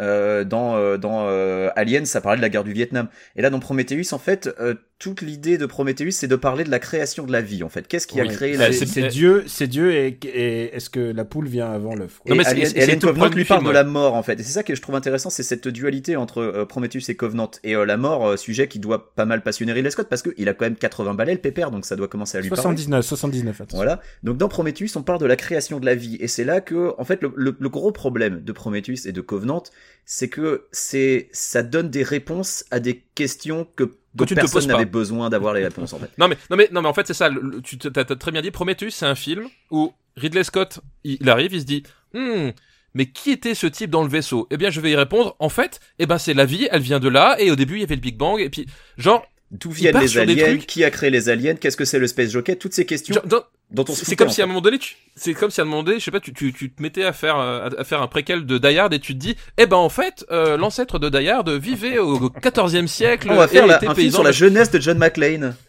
Et euh, enfin, voilà, en fait, il se pose les, il se pose les questions n'importe comment et, euh, et c'est marrant parce qu'il a, il redit pour euh, pour Covenant, il fait oui, euh, moi ce qui m'énervait avec les, les suites d'Alien, c'est que euh, c'était quoi ce vaisseau, euh, pourquoi il y avait des œufs dedans, pourquoi- et, et pendant littéralement euh, 30 ans, tout le monde en avait rien à battre. Euh, et, et pour moi, c'est un peu, c'est le problème. C'est pas forcément Ridley Scott lui-même, c'est le problème d'Hollywood aujourd'hui. C'est qu'en fait, si tu regardes bien dans, dans le premier Alien, effectivement, il débarque dans le vaisseau, dans ce, dans ce qu'on sait maintenant être des ingénieurs. Ouais. Euh, il débarque sur le vaisseau, il voit le cadavre, il voit les œufs, etc.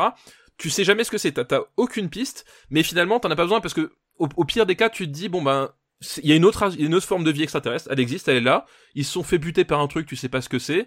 Ils transportaient ces trucs et finalement t'as pas besoin de enfin t'as pas besoin de savoir parce que finalement euh, au, au final quand tu vois la créature, quand tu vois sa puissance, tu te dis bah ça ils peuvent l'utiliser comme arme, ou ils peuvent ils veulent l'étudier, ils veulent ils veulent faire un truc avec. Enfin tu vois, t'a- t'avais tout un tout un champ de mystère et de et de questions que tu, finalement n'étaient pas handicapantes pour comprendre la- le monstre et sa thématique. Et là aujourd'hui, ils veulent apporter la lumière dessus et, et ça détruit finalement. Bah, justement, l'alien, c'était une créature qui était puissante parce que c'était une créature que qui était tapie dans le noir, que tu que tu ne comprenais, enfin, tu ne pouvais pas savoir comment la combattre parce qu'elle a, fait- elle a le sang, elle a le sang acide, etc. Enfin voilà, t'avais tout ce mystère là.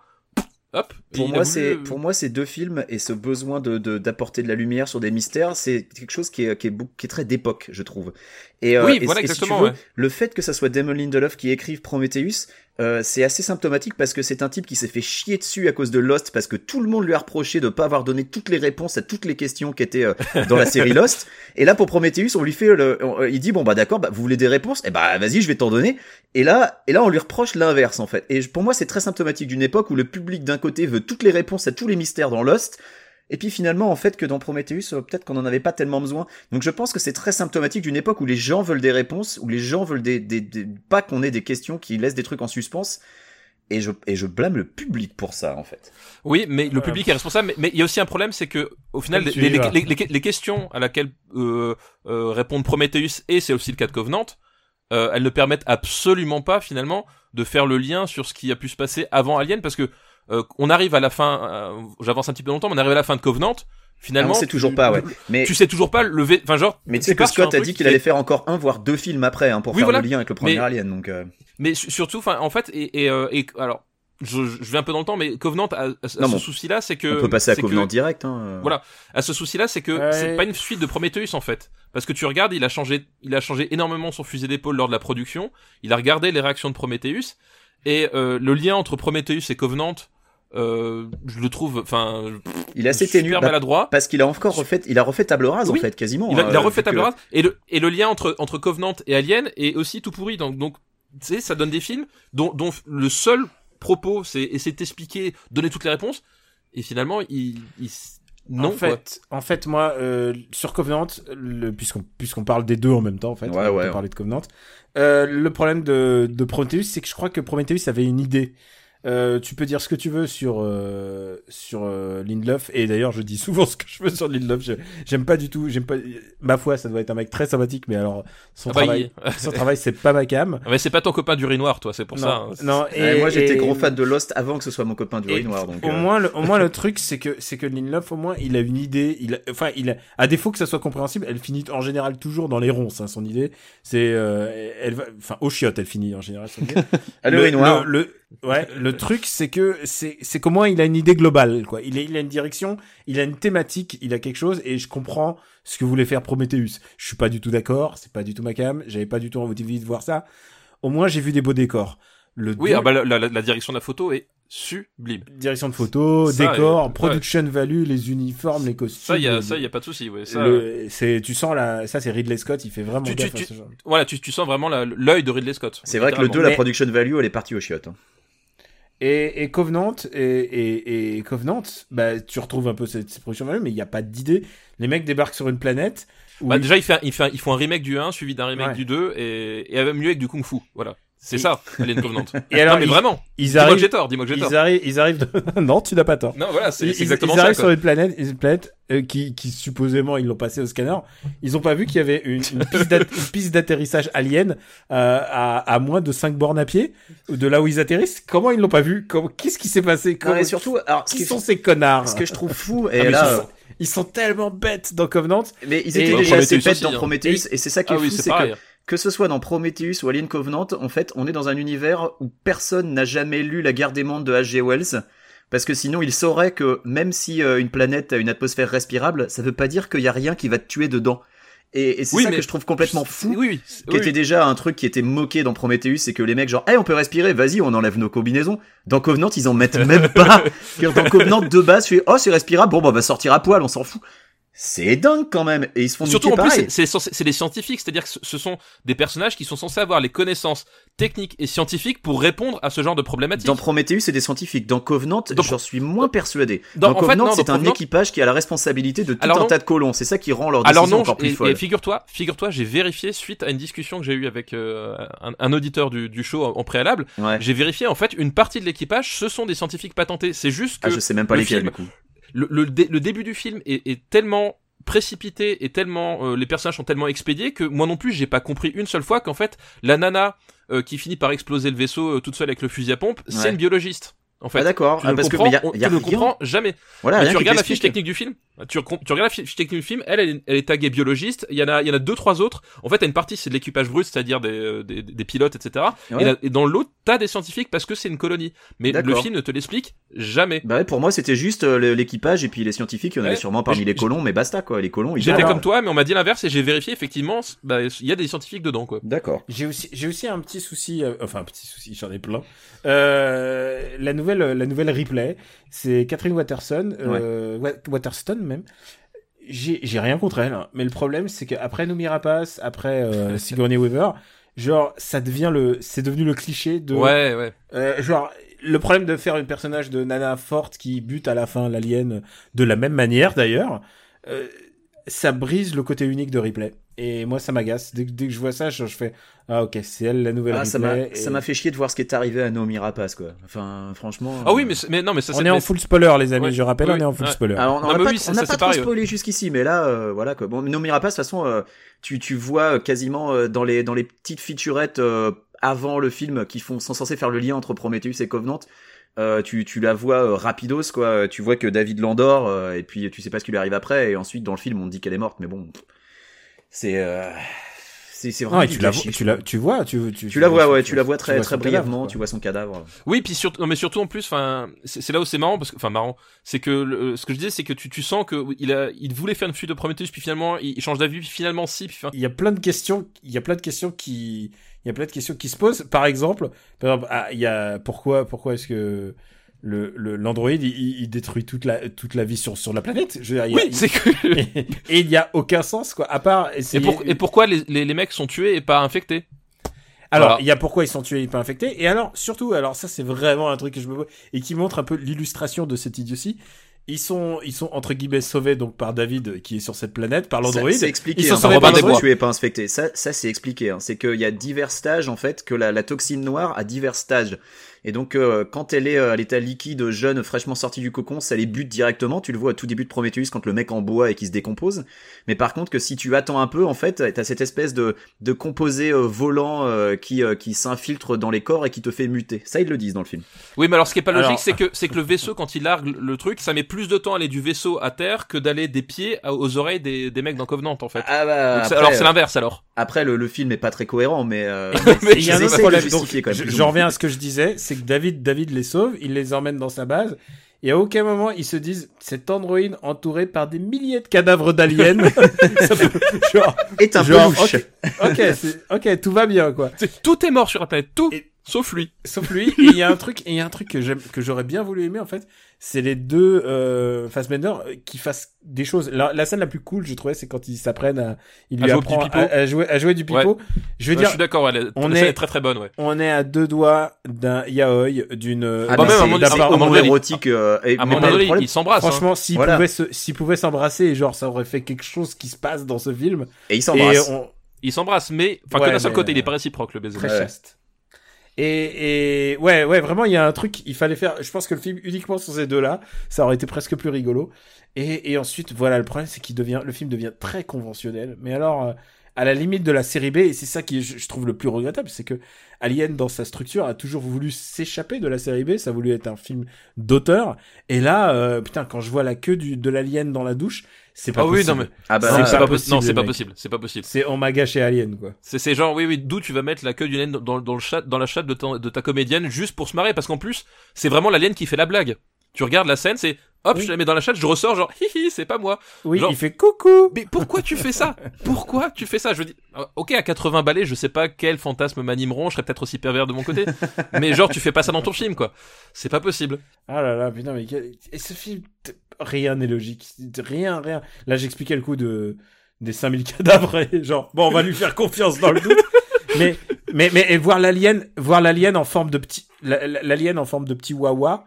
Il a une petite, des petits waf waf, là. Il est, il est ridicule. Il est ridicule. Ah, et, et donc, du coup, tu sens pas le danger parce que c'est une toute petite bestiole qui leur fonce dessus. Et, et alors, il y a un truc qui me choque, c'est que David, lui, il veut faire la, la bête la plus ultime, mais il fait quand même une bête qui est obligée de, de pour se reproduire, d'avoir un incubateur, donc un corps humain. un autre ouais. Donc c'est pas une, c'est pas une bestiole parfaite. Euh, son sang, c'est de l'acide, alors problème si tu dois avoir des transfusions de sang.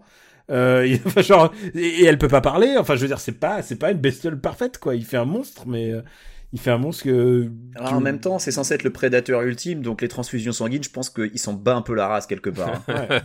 non, mais tu vois ce que je veux dire, c'est qu'il il fait un truc qui est visiblement pas parfait et qui est la déformation d'un esprit malade, quoi. non, mais Donc, après, est-ce est-ce qu'on voulait savoir tout ça? Est-ce qu'on voulait savoir comment il fait?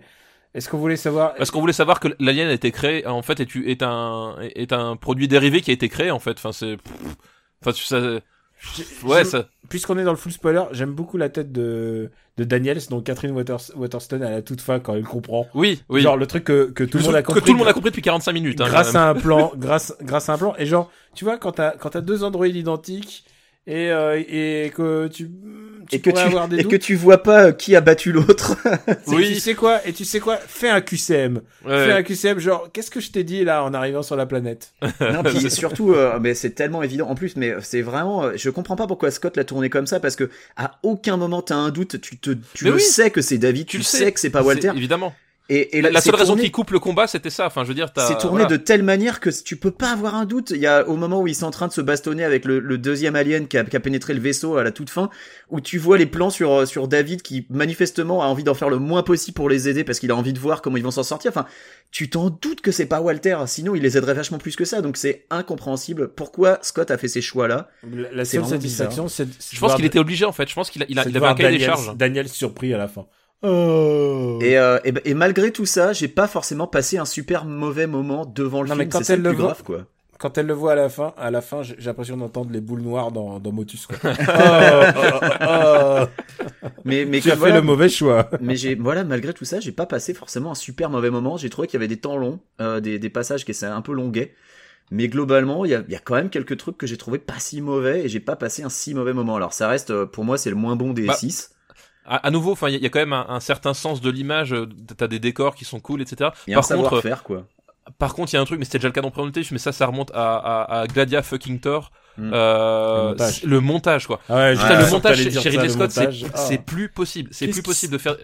C'est, enfin, surtout quand tu vois à le, partir tra- de Gladiator. Hein, Oui, ça c'est à partir ça. de Gladiator que ça a commencé. Ouais, ouais. Et, euh, et quand tu vois le- surtout le travail de montage qu'il y a sur Alien, sur euh, euh, sur euh, sur Blade Runner, enfin, c'est des bijoux en termes de, de montage. Et, et- là, putain, la, la, la fin, de, le début tout expédié, tu comprends rien. Comme on a dit, il y a des personnes, on savait même pas qu'ils étaient scientifiques. Alors voilà, la fin, c'est les, les plans, ils sont agencés n'importe comment. Puis en plus, enfin, je sais pas vous, mais genre quand il y a- quand il y a, quand il y a le camion avec toutes les particules, je ne voyais plus rien. Ah, j'ai rien compris à cette scène. J'ai rien compris à la scène. J'ai juste vu qu'à la fin l'alien il était parti et que l'autre elle était contente, mais je c'est illisible. J'ai pas compris Et, leur plan. euh, Enfin, pourquoi euh, les, au début. euh, en plus, t'as une scène d'exposition au tout début où on te montre justement le module terraforming et tout. Et là, t'es genre, ouais. ok, donc ils ont un camion, super. Et ensuite, hop, à la toute fin, on te ressort le camion, mais là, il est bloqué par une chaîne. Tout cherchant. je ne comprends rien. Pourquoi c'est Ouais, comme ouais. ça? Donc ouais, le, le montage mecs- chez Ridley Scott c'est plus, enfin c'est vraiment plus possible. Enfin, les mecs, c'est- presque un film en, en un, en un an. Ce mec, enfin, il a, il, il met toute son énergie dans le cinéma. Au moins, je respecte ça. Ah oui non mais ça. Et je pense il, qu'Alien il crèvera la Covenant- caméra à la main, c'est sûr. Alien Covenant est plus intéressant que Exodus. Certainement. J'ai pas vu Exodus, donc je sais Ah, pas. Exodus, c'est plus. euh, tu l'as vu, papa?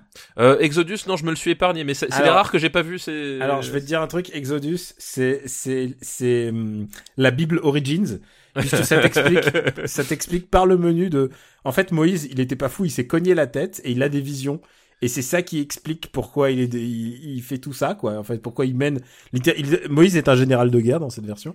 Et, et, et en fait, le, la mer qui s'écarte, en fait, il y a une explication scientifique, en fait. C'est la marée. Ah d'accord. Et de la même manière qu'on te fait chier avec le xénomorphe, oui oui c'est ça. genre l'origine, on, on te fait l'origins de, de la Bible. Mais, Mais- comme on t'a fait l'origins de Robin des Bois, ou... euh, Puis, putain c'est vrai il avait aussi fait son. Oh là là Romain Non mais tu oui, sais oui. moi Ridley Scott de toute façon depuis j'ai vu une une grande année et je pense que depuis cette époque-là je me suis dit je vais Ah, éviter avec ces- Didier Bourdon Ouais, ouais, avec Didier Bourdon, avec Marion Cotillard, je, je me suis dit, je, je vais, et avec Russell Crowe, je vais éviter certains Ridley Scott, en fait. Tu vois, Non, mais comme, c'est ça, comme j'avais pas il- vu G.I. Jane, je m'étais dit, non, celui-là, c'est pas la peine, je. Alors, est-ce que vous avez vu Seul sur Mars, du coup? Oui, Oui. moi je l'ai vu ouais. Alors, Seul sur Mars, franchement, c'est l'histoire d'un d'un YouTuber dans l'espace. Mais seul Si sur Mars, regardes- seul si sur tu Mars, moi j'ai beaucoup ça, aimé, je sais que toi rigolo. non, donc, euh, Ah moi j'ai trouvé j'ai trouvé correct sans plus. Voilà tu vois. moi, je- Voilà. voilà on a Mais fait la synthèse. C'est Voilà. l'adaptation d'un, c'est l'adaptation d'un bouquin meilleur que, que le résultat. oui, Et, comme euh, souvent quand même. Oui, mais voilà, c'est genre, il est, il est le kikou, Matt Damon, il est kikou lol devant la caméra. Coucou, coucou. euh, j'ai- Ouais, mais il écoute du David Bowie. Voilà. Aujourd'hui, aujourd'hui, j'ai planté des patates. Et, euh, et, et ce que j'ai bien aimé dans, dans, enfin, bien aimé, non, je m'en moque, dans Seul sur Mars, c'est, c'est le casting, puisqu'il y avait un, tout un casting de gens qui jouent à peu près leur rôle, euh, leur même, le, un rôle qu'ils ont déjà joué. Dans Euh, Interstellar. Ouais, dans Interstellar, Notamment. Jessica Chastain, elle était dans, Bah, même, même Matt Damon, hein. euh, Matt Damon, euh, c'est le même personnage, excuse-moi. Tu sais, il y a la meuf de, qui fait de l'ordinateur. Elle était, elle fait déjà dans l'ordinateur dans, dans une autre série. Euh, Il y a hum, euh, Jeff Daniels qui fait le rôle d'un, d'un, enfin, c'est le directeur de la NASA, mais il le joue exactement euh, comme dans Newsroom. Enfin, Ouais, ouais, vraiment, ouais. ils jouent tous un rôle qui sont déjà à peu près joués et c'est. Avec lequel ils sont confortables, tu sais, ils sont, Ouais, voilà. c'est vraiment le film de la zone de confort. Et puis, Kate un moment- Mara, elle fait le même rôle que dans les 4 Fantastiques. Exactement. Et puis, Voilà. et puis, et puis, a- Non, mais voilà, c'est, c'est exactement ça. puis il y a une chinoise pour, pour le, pour l'export parce que, parce que, visiblement, ils ont besoin de, Ah, coproduit par la Chine, ouais. ouais. Toi, Donc- tu t'appelles Nathalie avec tes yeux bridés et ta face de citron. Ah, Alors, ce n'est pas une réflexion raciste qui a fait papa. non, c'est, une préciser. référence à un sketch C'est une référence aux inconnus, Voilà, je tiens à préciser. qui dit, qui disent exactement la même chose, justement. On Mais le qui mettra justement en lien. se, se moque du whitewashing, en fait. Oui. Le sketch Ouais, se moque du whitewashing des On le personnages. Mettra en lien pour éviter toute forme de, de, de, de tweet enflammé. Euh, bon, alors, est-ce qu'on y va à ce film ou pas, Covenant? Euh, Euh, moi, très sincèrement, non. Moi, j'y vais parce que je, je- j'y vais et. Moi j'y vais parce que c'est un alien si tu veux euh, et puis j'ai pas comme j'ai dit j'ai pas détesté Euh, après je, je reconnais que c'est un film qui a énormément de faiblesses et plein de problèmes encore plus que Prometheus et je fais partie des rares personnes qui défendent Prometheus donc Non, mais en plus, et je, et je pense honnêtement que ça va servir d'autant plus à rien que le prochain qu'il va faire, il va encore se dire, ouais, finalement, euh, les gens, ils ont eu raison, je vais rechanger mon truc, et on va nouveau avoir un truc qui, qui va raccorder les vagues de gronde n'importe Il- il est comment, en qui train aura nous aucun faire- sens. Il est en train de nous faire une George Lucas. Ah oui, mais, mais, George a fait, Lucas, il, a, il a fait son premier film qu'il voulait, et puis ensuite il a vu les, les réactions des Ouais. gens, et il a fait, Hmm, alors je vais, ok, Jar Jar, je vous l'enlève. non, Moi, mais c'est, voilà, et, et je pense que ça va, ça va se finir comme ça, enfin, je, je suis prêt à prendre le pari que le prochain, ça va être ça, c'est de nous mettre un truc, ça va être ni la suite de, de Covenant, ni la préquelle d'Alien, Ouais, ça, c'est mais quand possible. même un peu, Et euh, au final, enfin, ça va servir de nouveau à rien, quoi. Moi, j'entends des gens qui comparent Alien Covenant au Alien versus Predator. Je suis quand même pas d'accord. C'est, ça reste, c'est pas un bon film, mais Ah, non. on n'en est pas là, quoi. C'est d'ailleurs, pas faudrait qu'on en parle des Alien versus oui. Predator. Alien Moi, je- versus alors, Predator, bah je, oui. je préfère Alien Predator à, à, à Covenant. Au moins, ça s'assume comme un film débile. C'est. Ah non, Alien- Alien non, non, le, deuxième, qui- si tu veux, mais le premier, non. Le premier Alien versus Predator, c'est Paul W.S. Anderson qui s'est dit, oh Ouais. putain, je vais pouvoir faire mon rêve de gosse, je vais faire Alien contre les Predators. Ouais. Alors, c'est Ah pas non, son non, pire film, hein. C'est, c'est ça Oui. qui est le plus fou, c'est que c'est pas son pire film, Ah non, euh, c'est- Paul W.S. c'est Anderson. c'est peut-être c'est- c'est peut-être C'est honnêtement son film d'auteur. c'est peut-être même son, son deuxième meilleur film euh, c'est- Après Event après, Horizon. euh, ah bah, pense- après Event Horizon, ouais, je Je pense pense. même que c'est son Ciao Pantin. C'est son parrain, c'est son parrain à lui. Voilà. Ah, comme on est moqueur. Euh, mais non, mais- non, mais ce qui- ce préférez le 1 drôle- ou le 2, là, de Requiem ou le, Je préfère le Requiem? Parce qu'il est vraiment le Requiem il est vraiment débile mais vraiment il est à commence- mourir il de commence rire. Requiem, Il surtout. commence par un enfant qui meurt. Et, et surtout, on éventre Et des femmes enceintes dans Requiem. T'as t'as cette scène où t'as où t'as l'alien qui est qui est dans les dans une maternité et il éventre toutes les femmes enceintes qui sont sur le sur le chemin. Et au moins, c'est vraiment crade, c'est vraiment gore, c'est vraiment idiot. Enfin, c'est Alien contre les rednecks quoi. Moi, je Et, m'étais euh, fait haïr de toute la salle parce que j'étais mais plié de rire du début oui, à la fin du film. Et il y avait des gens qui prenaient ça au sérieux et tout. J'étais là, genre, moi, j'étais mort de rire. Tout le monde me regardait avec un regard noir à la sortie. Je- Bon, bah, désolé, je les je gars. pense qu'il y a il y a moins de qualité cinématographique dans le 2 parce que euh, niveau, rien que niveau de la production etc. Mais en tant que film, ça se tient vachement mieux. Ah, mais c'est un, un nanar complet. C'est ça qui est extraordinaire. Autant le premier, le premier, euh, Il a- il a- vraiment il a eu le cul entre deux chaises. Voilà. Il a Ah, le cul entre deux chaises, ouais. Ouais. Exactement. Il a le cul entre deux chaises parce que justement c'est Paul W. Anderson et c'est un peu ce qu'il a fait créer dans Davis, c'est-à-dire que il prend un, un fantasme de geek et une licence parce que ça c'était tiré de De comics. des, des comics, Mm. euh, c'était tiré de comics et euh, mais il veut quand même faire un, un film qui reste quand même malgré tout grand public mais qui essaie de séduire les fans. Enfin du coup ça fait ça fait des trucs très gênants comme ce combat de catch à un moment donné euh, entre l'alien et Predator plutôt que tu vois on est quand même on parle quand même d'un d'un type qui arrache les colonnes vertébrales à main nue contre un autre qui a de l'acide à la place du sang. Ouais. Et au final, t'as ces deux aspects-là qui sont quand même euh, euh, pro- propices à des effusions de violence pas possibles, sont pas du tout exploités. Et ce qui, moi, ce qui m'amuse dans Alien vs Predator, c'est que finalement, beaucoup d'éléments de, du début de Prometheus se retrouvent là-dedans. C'est-à-dire que t'as l'histoire des pyramides et des hiéroglyphes, t'as l'histoire de Wayland qui, qui va lui-même sur place pour euh, pour essayer de percer le secret. On envoie des scientifiques pour trouver le mystère. Joué par sont- Lance Eriksen en plus, euh, Ouais, Wayland. Genre c'est par Lance Erickson pour faire le voilà c'est donc il y a, il y a beaucoup d'éléments euh, tu vois dans le dans le côté préquel ça se pose aussi un peu de la même façon Et dans le côté séquel, hein, j'ai envie de dire. Oui. Est-ce que, est-ce que tu, est-ce est-ce qu'on les considère, on les considère plus comme canon non ils sont pré- pas non Non, ils sont enfin, pas canons. si, Non. si, ouais, je pense que Non, ils c'est sont pas oui. euh, presque un film canon. Oui oh Ah, bien joué oh. la bonne référence mais Eh, d'ailleurs J'aime bien le pré d'Alien à la fin aussi, hein, honnêtement. oui euh, le prêt d'Alien mais mais malheureusement tu le tu en fait tu le vois pas énormément quoi bon Ouais. mais euh, mais tu parles de canon bah là on tombe aussi sur un truc c'est que du point de vue de Ridley Scott il y a que Alien 1 qui est canon parce que euh, la Ah reine ouais, Alien Ridley, Ridley déteste les deux autres. Rid- Euh, James, la- James la- la Cameron, il il déteste veut- ceux qui viennent d'après. Et attends, tu dis La les deux autres, donc c'est parler, significatif que Résurrection, il n'existe pas, quoi. Oui, voilà, c'est ça. Non, mais Ridley Scott, pour lui, il y a que Alien et c'est tout. Et euh, parce que il, tu- tu- il l'a dit, et puis ça se voit dans ses films. Tu verras jamais la reine Alien, tu verras jamais les, les éléments qui ont apporté euh, par, par la suite. Mais par toute contre, il y a un façon, truc. la reine alien, ça contredit euh, en fait tout ce que tu expliquais avec Prometheus justement, avec cette, Oui, avec c'est cette, ça. Voilà. euh, Oui, bien cette, sûr. cette, Ouais, cette exactement. créature qui a besoin d'un hôte. Bah là, une reine alien, ça contredit tout ça, parce qu'une reine alien, elle serait capable de générer des xénomorphes euh, juste en les pondant, quoi. Et, euh, et aussi un truc qui m'énerve énormément dans, dans Covenant, dont on n'a pas du tout du tout parlé, Vas-y. euh, c'est la séquence d'intro, c'est-à-dire la façon dont Ridley Scott force comme un salopard pour inclure Blade Runner dans la continuité Alien. Ah oui. C'est vraiment, euh, vraiment Ridley.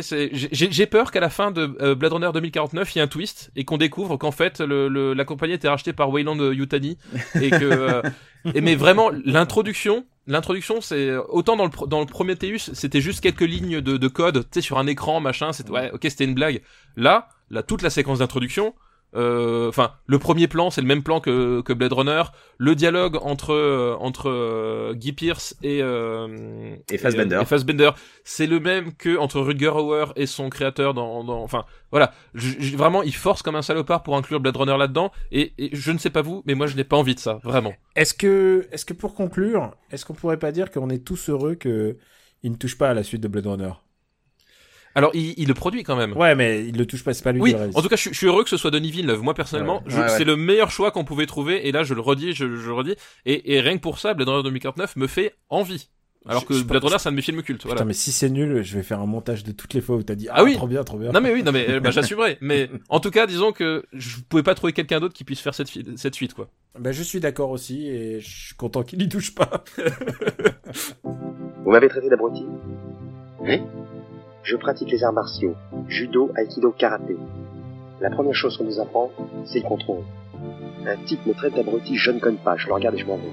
Eh ben tire-toi alors. Vous avez de la chance. Allez pour les chariots effilés.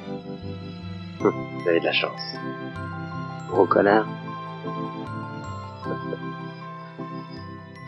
Vous avez de la chance. Fédé. After Eight est un titre trompeur parce qu'à la fin, on balance nos recommandations parce qu'on ne fait pas que tabasser des, vieux réalisateurs de 79 ans. Euh, papa, qu'est-ce que tu as pour montrer que tu... euh, Qu'est-ce que tu me proposes pour montrer que tu as un peu une âme encore? Que j'ai encore un peu une âme. Et bah écoute, je vais faire une reco thématique et je vais parler jeux vidéo et euh, bah, je vais recommander le jeu Alien vs Predator. Mais alors attention, euh, pas le FPS sorti sur Amiga, pas le FPS sorti sur PC, mais je parle du jeu d'arcade, le Beat'em All sorti en 94 euh, par Capcom sur bande d'arcade donc et donc qui est un pour moi un vraiment un des chefs-d'œuvre du, du Beat'em. C'est vraiment un de mes, mes Beat'em préférés. J'ai j'ai claqué je ne sais combien de, de piécettes de, à l'époque euh, dans cette euh, foutue borne. Juste à côté, il y avait la bande Street Fighter 2, tu vois, j'alternais de, de l'une à l'autre. Et euh, voilà, et à rejouer aujourd'hui, enfin, c'est, euh, je crois pas qu'il soit ressorti. Ah, Ah mais c'est tr- ça va être très compliqué parce qu'il n'a jamais Oui. été adapté sur aucune autre plateforme. Donc euh, pour y voilà, jouer aujourd'hui, Alors, comment, comment, jouer- comment tu, vas-tu y jouer de manière honnête et... bah, aujourd'hui, bah, il faut essayer de trouver un, un café qui, qui en propose. euh, ou alors acheter propose. euh, une, une une cartouche Une carte CPS2, voilà. une cartouche CPS2, voilà, Donc, exactement. bon courage. Non, c'est pas Mais- cher, ça se trouve. Mais euh, c'est Mais il faut avoir la borne pour une borne qui va avec. Mais donc, Mais bah, tu as une borne en plus. Et que j'ai une borne exactement. Et c'est un jeu que je trouve vraiment vraiment exceptionnel. Et euh, donc le principe c'est on, on incarne euh, des, des prédateurs qui, qui qui bastonnent des aliens avec euh, le système de, de beat'em all à la Capcom. Chaque personnage est vraiment différent. Enfin même si les listings de coups de base euh, sont sont identiques, chacun s'appréhende un peu différemment avec le- leur spécialité etc. Et petit clin d'œil rigolo c'est que dans le jeu on peut incarner le, le major Dutch Schaeffer qui est donc le personnage de, de Schwarzenegger Évidemment, c'est pas le visage de Schwarzenegger parce qu'à l'époque, en 94, Capcom avait pas le, le moyen de se payer la tronche de Schwarzenegger pour leur pour leur jeu. Mais, Mais il au s'appelle moins- Dutch. Il voilà, mais t'avais euh, voilà, t'avais le, t'avais le major Dutch euh, Schaffer dans le dans le jeu que tu peux incarner pour blaster des aliens. Et euh, vraiment, voilà, si vous avez l'occasion, euh, il y a un, il y a un petit détail, très, très grand jeu. l'occasi- L'occasion, donc si vous avez un émulateur, on va dire, c'est ça, c'est ça que tu voulais dire, hein, du C'est-à-dire que là, je, je suis sur eBay et pour acheter une board CPS2 d'Alien vs Predator, ça coûte 400 dollars quand même. Et sachant qu'avec ça, t'as juste la board, hein, t'as pas le, le, le converteur JAMA qui est collé avec. Hein, donc, euh, oui, non, ça c'est un petit peu un loisir de riche. Bonne bah, recommandation. Mais c'est ça le jeu vidéo, hein, c'est un loisir de droite et de bourgeois. Qu'est-ce que tu veux, c'est comme ça. Et, et en plus, et en plus, si tu veux avoir la, la borne originale, ça se joue à Bla 3, si je me souviens. Euh, T'es sûr là qu'il est Ah, jouable je à suis, suis 3 je sûr de- suis sûr et certain. AVP, Ah, bah, je suis Moi, je l'ai pas vu, sûr du tout, vu, moi. je l'ai vu sur la borne originale et il était jouable à 3. Peut-être. hein, Moi, j'ai Regarde jamais joué screens- K2 avec Regarde ma, les screens parce que tu, tu verras. avec- avec ma cousine, mais euh, à l'époque. La cousine, c'est un nom de code ou c'est Non, non, non, D'accord. Non, non, vraiment. Genre ma avec cousine. ma cousine aux États-Unis. Non, Non, non, mais- t'as non, raison, non, il est jouable à 3, effectivement. Je vois des screenshots là où on voit trois persos simultanément. Effectivement. Pour, pour tout pour tout dire, euh, elle, habite, elle habite sur la Côte d'Azur et en fait il y a des journées où on prenait exprès le, le train pour aller jusqu'à Monaco parce que c'était le seul endroit où il y avait la putain de borne. Euh, et on le prenait évidemment en fraudant euh, parce que euh, à l'époque on n'allait pas dépenser nos sous de la borne pour les billets SNCF. Bah voilà, il fallait garder Euh, de l'argent pour pouvoir jouer. Et je me souviens d'ailleurs d'avoir sauté sur, sur, sur, sur un quai euh, alors que les portes s'ouvraient à peine parce qu'on était coursé par un, par un agent SNCF. Tout ça Putain, pour ta pouvoir jeunesse jouer. trouble de jeune Voilà. racaille. Putain, la, la, la- Et tout ça pour pouvoir aller jouer à la Monaco, borne quoi. Alien versus Putain, mais c'est les tuches en fait. Et la KRA finie à l'éducation nationale, vous vous rendez compte Exactement. Quel mais tu vois, non mais ce, ce jeu, pour dire à quel point il était génial, c'est que je risquais à chaque fois ma liberté, n'est-ce pas, et mon intégrité physique aussi, parce que sauter d'un marche, d'un train qui, qui est, qui est pas encore à l'arrêt, je sais Oui. pas si c'est vraiment conseillé. Ne le faites pas. Mais euh, voilà, ne le faites pas. Mais en tout cas, si vous avez l'occasion de jouer à Alien vs Predator par Capcom, eh ben euh, c'est génial. Et toi, mon ami, euh, mon ami Quix, qu'est-ce que tu nous recommandes à part frauder, à part euh, sauter du train, à part, euh, à part aller à Monaco pendant le week-end? Moi, je vais faire courbe et je vais faire une recommandation qui est assez simple à voir légalement. Tu vois, je vais un peu l'inverse. Euh, je vais recommander la saison 3 de Unbreakable Kimmy Schmidt. Qui est donc sorti sur Netflix. Alors Netflix que Pedro Almodovar n'aime pas beaucoup, donc cette recommandation n'est pas validée par Pedro Almodovar. Oh, j'en suis désolé. Ni par le Festival de Cannes. Voilà. Ni par le Festival de Cannes dans son, dans son entièreté. Euh, donc la saison 3 d'Unbreakable Kimmy Schmidt avec euh, toujours les mêmes euh, les mêmes acteurs, donc avec euh, toujours Ellie Kemper, avec toujours Titus Burgess qui est formidable en Titus Andromedon, et toujours avec Jane Krakowski. Euh, bah, si vous avez déjà vu les deux premières saisons, vous savez à peu près à quoi euh, vous attendre. Et je trouve que euh, Kimmy Schmidt fait partie de ces séries qui s'améliorent de saison en saison, un peu comme 30 Rock à l'époque. ça n'atteint jamais, je trouve, le génie comique de 30 Rock, parce que 30 Rock, ça n'a pas vieilli. Et ça aussi, c'était une de mes recos à l'époque où je me les étais tous faits. Euh, c'est des niveaux de, de qualité d'écriture que je pense aucune autre série n'a atteint depuis. Euh, mais euh, Kimmy Schmidt c'est très très bon et euh, voilà cette saison 3 est à mon sens encore meilleure. Il y a toujours John Hamm dans un dans un petit rôle de de pasteur complètement complètement starbé qui est la raison pour laquelle Kimmy a passé son adolescence enfermée dans un bunker. Donc voilà, c'était ma, petite reco, c'est du Netflix, c'est facile à regarder, jetez-vous dessus, ça reste très très bon. Après si vous n'avez pas aimé les deux premières saisons, vous n'aimerez pas la saison 3, donc ce n'est pas la peine de prendre de perdre votre temps dessus. Voilà, Daniel, à toi. Eh bien, moi, je recommanderais un film, et, oui, il y a une manière légale de le voir aussi. C'est un film qui s'appelle The Edge of Seventeen, euh, de Kelly Fremont Craig, et euh, c'est un, c'est le difficile euh, tournant de la vie qui sont les 17 ans pour euh, la, jeune, euh, la jeune héroïne qui s'appelle Nadine, jouée par Hailey Stenfield, que peut-être les gens ont vu dans Pitch Perfect 2. Et ouais, c'était la, la, petite nouvelle dans, dans Pitch Perfect 2. Et c'est un vrai beau film sur l'adolescence à la fois entre le comédie et le drame, à ce moment où où la moindre décision euh, devient devient catastrophique, où tous tes parents sont en opposition à toi.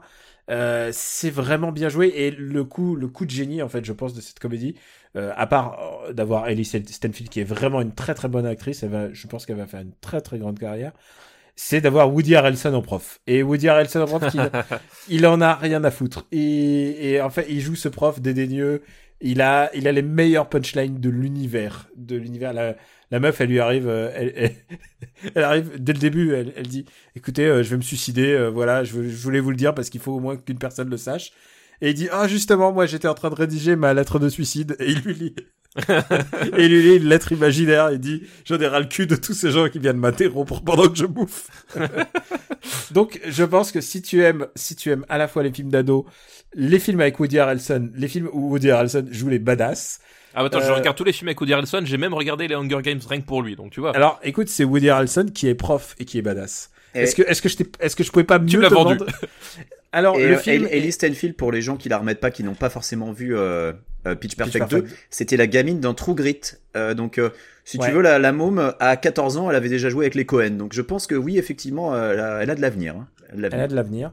Et euh, le film est euh, disponible. Alors, euh, évidemment, comme c'est un bon film, il n'a pas eu une bonne sortie. Enfin, il a une sortie DVD, VOD. voilà, c'est. il n'est pas sorti en salle en France? Non, c'est vraiment triste. Et surtout avec le le super bon bouche à oreille qu'il a eu. Je ne comprends pas comment ce film n'est pas sorti. Voilà, mais si tu veux l'avoir sur MyTF1 ou sur une autre. mais parle-en au jury du Festival de Cannes et à Xavier Beauvois. Tu sais, ces gens qui aiment les salles obscures et qui veulent défendre cet endroit merveilleux qu'est le cinéma mais attends, où les films ne sortent pas.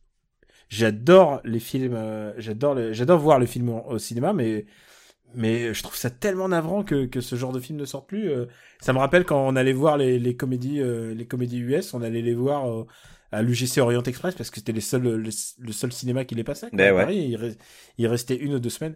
Et du coup, j'en profite pour recommander Okja aussi à nouveau parce que Okja est vraiment super. Les deux films Netflix étaient vraiment super. Alors, il y a plein de gens. Okja, il sort le 28 juin. D'accord. Et le film de Noah Baumbach, c'est encore un peu plus tard, il n'y a pas de date. Et euh, c'est vraiment, euh, c'est deux chouettes films euh, à leur, à leur niveau. Le film de Noah Baumbach, c'est, c'est une histoire de, bah, c'est une famille dysfonctionnelle de juifs new-yorkais, dont le père, dont le père joué par Dustin Hoffman est extraordinaire. c'est vraiment, c'est vraiment du très très bon cinéma. C'est le meilleur film de, euh, de Adam Sandler et de, et de Ben Stiller depuis très longtemps. Merci oh, d'Adam Sandler, là, d'un seul coup, tu vas, ouh, tu vas Ah non, non, mais, euh, euh, tu l'as aimé dans Punch Drunk Love? Oui, voilà, mais c'est, bah, c'est le, c'est le Adam Sandler de Punch Drunk Love. D'accord, celui que, qui avait disparu, euh... Celui qui avait disparu. on avait remplacé par son jumeau maléfique. Ouais, qu'on avait remplacé, on l'avait remplacé par le Adam Sandler d'avant Punch Drunk Love, en fait. En particulier par celui de Pixel. Oh là là, quelle horreur. Putain, et je l'ai vu en plus. Ah, quel, quel cauchemar. Film. Inimaginable merde. Voilà, mais non, voilà, c'est- un bon film. Oh, putain, j'ai fait trois recours en un. Allez, allez, c'est le moment, c'est le moment de balancer le générique, sinon il va tourner pendant trois heures. Ouais. Euh, dis-moi Quix. Euh, non, alors, place à notre invité, euh, notre invité Ouais, surprise. enfin, en même temps, maintenant, il fait un peu partie de la maison, tu sais. euh, C'est plus la peine de lui Ouais. filer les honneurs d'un invité. euh, pff, tu es, connard. tu es officiellement. Allez, on va, on va l'introniser. Mets- Mets-toi genou à terre, comme dans, Exactement. comme dans, comme dans Arthur. maintenant, Arthur les auditeurs vont nous, demander, euh, vont nous demander un épisode où papa sera pas là. Les auditeurs diront Mais il était malade, qu'est-ce qui se passe Pourquoi il était pas là Qu'est-ce qui se passe? Oui, c'est vrai, mais Je, je- je suis à genoux en train de, de, de, de préparer pour l'adoubement, tu C'est vois. un Voilà, peu le troisième animateur d'After Eight maintenant. tu es désormais af- After Eightos. Voilà. Merci, merci beaucoup. Oh merci, merci Je te Senpai, fais merci Senpai. Je te fais After. Est-ce que tu pourrais mettre une musique de couronnement si tu veux, un truc un peu pompeux derrière Ouais, je mettrais, ouais, ouais, je mettrais euh, euh, la salle du roi de la montagne. Ah voilà, très bien. Très très bien. Alors, où peut-on te retrouver, papa Oh bah évidemment sur Super Ciné Battle. Hein, Quel poursuit- super podcast si Quel tu super nous podcast. en parler On poursuit les années 2000 euh, actuellement, donc euh, plein de bonnes choses, j'espère, n'est-ce pas Daniel hein? Choisis bien tes listes. Bah attends, là ça va, on, on a cartonné, depuis deux émissions on a remonté le niveau quand même. Euh, voilà, puis euh, Game Cult euh, sur Twitter, euh, arobase @gkpluginbaby, puis sur Sens Critique, plugin papa. Voilà. Et toi Quix, je crois que on peut te retrouver sur les listes de En Marche pour Los Angeles. Exactement. Euh, et n'oubliez pas d'aller voter d'ailleurs euh, dans quelques jours.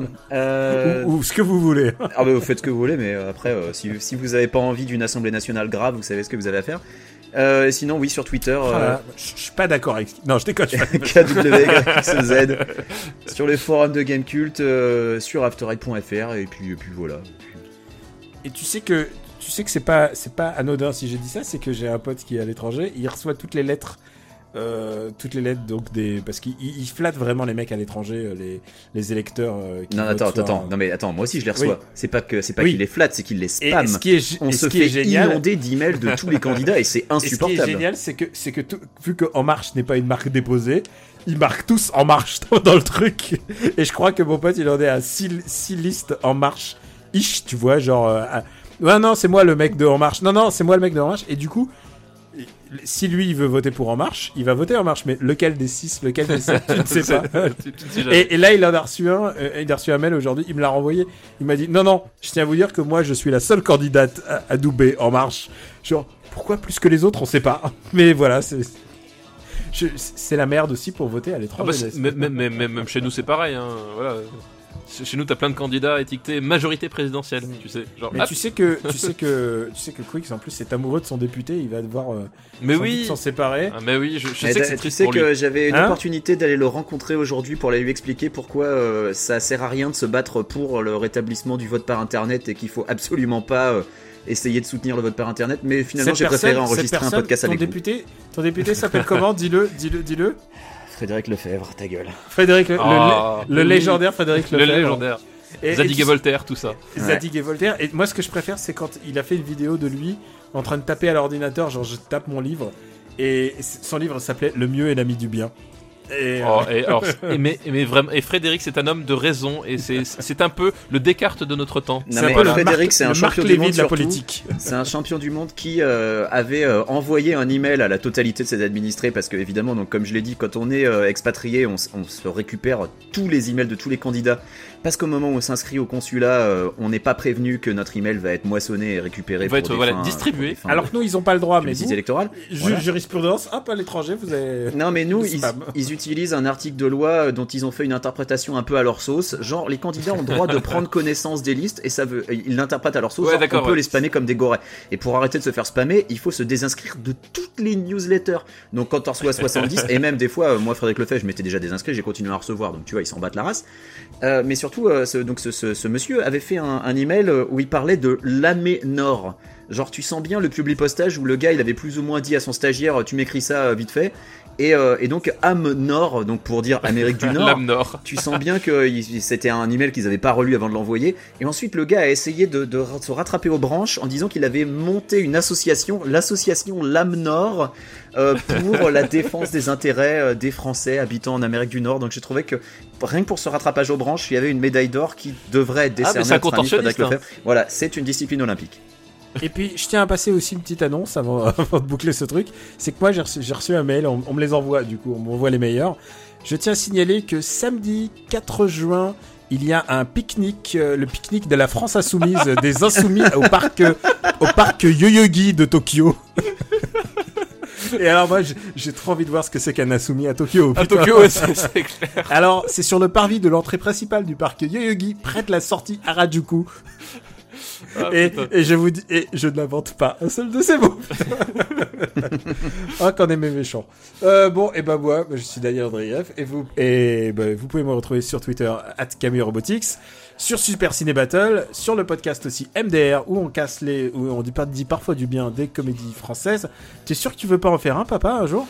Ah, putain, mais vraiment, Daniel, c'est c'est, euh, un seul alors. Tu sais, euh, il va falloir vraiment qu'on le choisisse. euh, On le choisira à on le l'avance. choisira. Et on ira le voir main dans la main. Si Mais tu tu, sais, je te l'ai je te l'ai déjà dit, je l'ai déjà dit à ton tête, mais vraiment, euh, être ami avec toi, c'est c'est quelque chose. C'est un que- sacerdoce, hein. c'est ouais, pas toujours facile. hein. C'est Vous pas êtes les toujours deux- facile, mais Vous êtes les deux seuls qui étaient pas à mon anniversaire. Attends, À moi j'étais, sur. moi j'étais présent en FaceTime. C'est vrai. Moi, moi, je, moi, je suis parti, je suis parti à, à- à- à- en Italie parce que je me suis dit, oh non, je vais pas me taper l'anniversaire de ce con, c'est bon. euh, il, il me saoule déjà suffisamment toute l'année. Tu veux pas me déranger pour ça, Oui, tu penses c'est pour ça que tu m'as envoyé une vidéo de tes enfants qui me souhaitaient un anniversaire. Oui, Et à la fin, il disait au secours.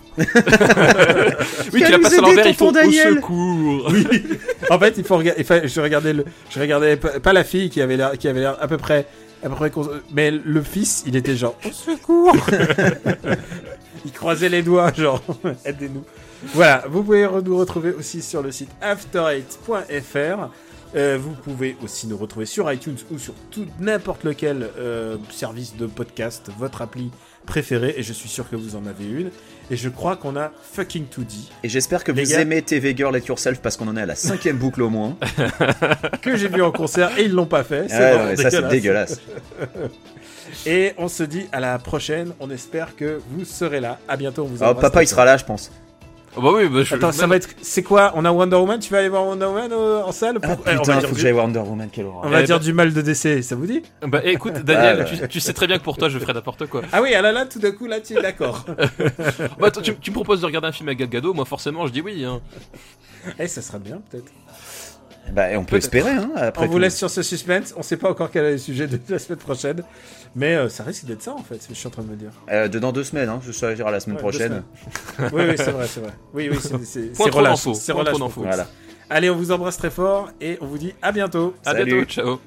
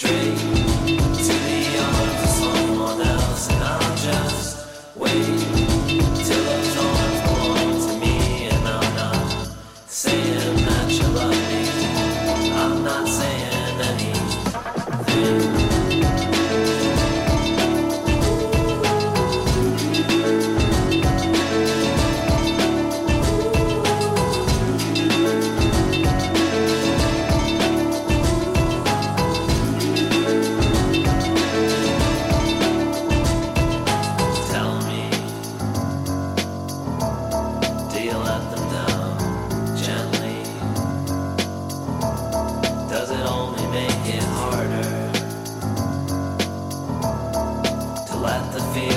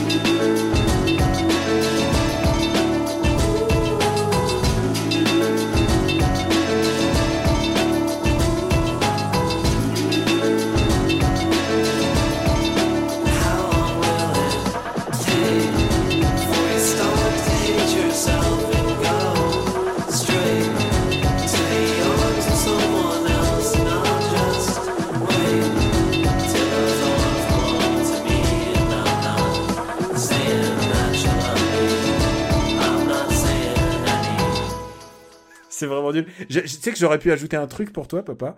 C'est que j'ai rencontré Abel Ferrara en vrai. Oui, je sais, mais j'ai vu sur Twitter. J'ai vu, j'ai vu. Et Mon Abel- idole. Abel Ferrara a fait un documentaire sur Abel Ferrara qui fait des concerts. Non mais, ah, non, mais, merde. non, mais, après, après les gens ils aiment nous dire ouais non mais Abel Ferrara c'est pas du tout de la branlette, t'as rien compris. Enfin, mais excuse-moi, alors là- quoi, euh, on est en plein dedans. Et tu sais quoi, quoi, euh, voilà, son, son documentaire, je sais plus comment il s'appelle, mais tu sais quoi Il était presque touchant parce qu'il avait absolument rien, rien à dire à part Abel Ferrara. euh, euh, il, est avec deux icos et il fait une tournée à Toulouse et à Paris. Et ce qui est intéressant, c'est qu'il y a la femme, la nouvelle femme d'Abel Ferrara qui est à peu près, qui est moins âgée que vous, vous deux, je dirais. donc il y a un gros écart, mais en même temps elle est russe, tu vois. Donc je devine un peu, un peu le schéma de la nana que, que ça peut bien. oui, tu te doutes que c'est l'amour qui motive ce couple, c'est ça? Ah non, elle a, elle a une, une belle petite maintenant. Non, non, vraiment, Abel Ferrara a l'air amoureux. Ah bah oui, ça, lui, oui. ouais, Ça j'en doute pas. Ouais, ça, et, doute elle, pas. et elle, elle, elle fait les chœurs à un moment, elle chante tellement mal, mais putain, on dirait, on dirait la bêcheuse dans les Spice Girls, quoi. Tu sais, celle qui chantait pas. Euh, Vic- ouais, alors tu sais, moi j'ai différencié pas les, oui, Girls. Victoria, voilà. Bah, c'est pas dur. Il y a celle qui avait fait des films érotiques, il y avait celle qui avait une tronche de bébé, il y avait la sportive, il y avait la Renoir, et il y avait celle qui chantait pas. Oh putain, vous êtes tellement des fins connaisseurs les gars, je suis, je suis pas du bon level là. Et T'étais quelle, euh, t'étais quelle Spice Girls, euh, Quicks? Euh, à peu près toutes, moi, je, sans discrimination. Euh. Ah ouais, tu les aimais toutes Ah ouais, ouais. Moi, je- moi, je- moi, j'étais très. euh, en fait, euh, c'est bizarre parce que comme tous les cons, euh, j'aimais bien Victoria au début, jusqu'à ce que je remarque qu'elle chante pas et qu'elle a pas de talent, en fait. Et, Mais euh, un peu et comme du en hein. fait, Oui, alors de, on parle de Girls quand même. Ce sont les Franck Dubosc de la chanson, Attention, monsieur. Daniel va nous faire une révélation, il y en a une qui, qui chante bien. Non, non, mais ce que je veux dire, c'est que tu peux pas nier et d'abord et l'impact du groupe. Ah, ah non, mais je Et- ne nie Alors, rien mais- tout ça. non, mais on tout ça, on, dit juste qu'elles savent pas chanter, ça n'a sur rien à voir. talent, Je suis désolé, Melby a vraiment du talent de Melby. Elle est. Et elle a fait quoi depuis d'ailleurs? Bah, elle a fait, euh, elle a fait, un- elle a fait des albums solo et ils sont pas mal. D'accord, eh bien, nous te laissons seul Non, responsable de cette mais- affirmation. Non, mais vous êtes, vous êtes nuls. Je, je- vous, vous êtes pas digne d'être des analystes de la pop culture. Vous êtes pas digne, vous êtes pas digne Non, mais- d'After Eight. De la pop culture, oui. Non, non. nous, nous, on est sur la bonne pop culture, excuse-nous, voilà. C'est Et- pas parce que ça fonctionne que ça doit être bien, tu vois, ça n'a rien à Ah, voir. attends, je confonds. J'ai que j'ai- Melby ou Melcy. Je crois que c'est Melcy. Melby, Melby, c'est, euh, Melby, c'était Scary Spice, c'était la Renoir, Melby. Ah non, moi je suis Melcy, voilà. Je suis Ah, t'es, euh, t'es Sporty Spice. Sporty Spice. Et elle, elle, elle chantait vraiment bien. Elle avait vraiment un beau timbre de voix et son album solo était vraiment pas mal. D'accord, eh bien, écoute, Et tu euh, vois, si c'était si c'était moi qui faisais le montage, et ben là, euh, il y aura un j'aurais morceau de Mélanie C. J'aurais en fond. rajouté un petit morceau de Mélanie C, euh, celui qu'elle a fait avec euh, T-Bone euh, de TLC. Sache que je suis capable de vous l'infliger. Mais il est super ce morceau, j'adore ce morceau. Oui, Daniel, c'est bien, tu Ouais. aimes aussi PNL, tu vois, comme toi, t'as pas une référence non plus. Non mais attends, TLC c'est super, attends, arrête. Moi, TLC, si tu veux, ce que je préfère dans TLC, c'est quand Michael Keaton fait tous ses dialogues avec des phrases de TLC euh, dans, dans The Other Guys. Ouais. Oui, oui. Voilà. Ah, une autre comédie qui nous sépare. Non, je déconne. Celle-là, ça. Ah non, Other Guys, ça Ah, bah, elle- ah bah, c'est bien, elle, elle- elle vous sépare de moi, alors, en tout cas. T'as pas aimé Pourquoi pas Guys Ah non, j'ai trouvé ça nul à chier. J'ai trouvé que le début était bien, les 15 premières minutes. Moi, j'ai ri à une seule blague, c'est la blague où ils, sont, où ils sont au cinéma et ils font Oh putain, il nous a encore eu. Et voilà, c'est le seul moment où j'ai rigolé du film. Moi, c'est les 15 j'ai- premières minutes qui m'ont fait rire. Mais, mais Ah, j'ai tout aimé. temps-. Ah, je te conseille Agents spéciaux, c'est une comédie que je déteste, mais Quick adore. Ah non, j'adore euh, pas, j'ai dit que c'était rigolo, toi t'as détesté. Ah non, il a dit, putain, On il se a calme. recommandé, il a recommandé oui, j'ai trouvé Depuis- ça sympa. tout le public d'After Eight. Genre, il y a vraiment 20 000 personnes qui sont allées voir le, le film en salle en même temps et ils ont dit, mais Quick, c'était fou. Alors c'est faux, il y en a pas un qui a dit ça, il y a juste Daniel Non. qui a dit qu'il a Non mais, détesté. sur- sur- non mais surtout je vous vois venir les mecs. Je, je vous vois venir manœuvrer là pour m'obliger de regarder des comédies de merde là, hein, euh, pour juste pour voir vous départager. Je, je Non, vous non. vois votre mauvaise influence. Honnêtement, je t'oblige pas à regarder Central Intelligence, t'as pas besoin. Euh, moi j'ai trouvé ça sympathique parce que Dwayne Johnson, donc le capital sympathie toujours. Mais par contre, tu peux regarder 21 Jump Street et 22 Jump Street pour te rendre compte à quel point Daniel n'est pas fiable. Ah, mais ça, je sais 21 qu'il est pas Jump Street, fiable, c'est ça, je mortel. sais qu'il est pas 21 fiable. Jump Street, c'est mortel. Et 22 Jump Street, c'est le meilleur début d'une comédie américaine depuis très longtemps. Mais, euh, Ça en fait beaucoup de révélations.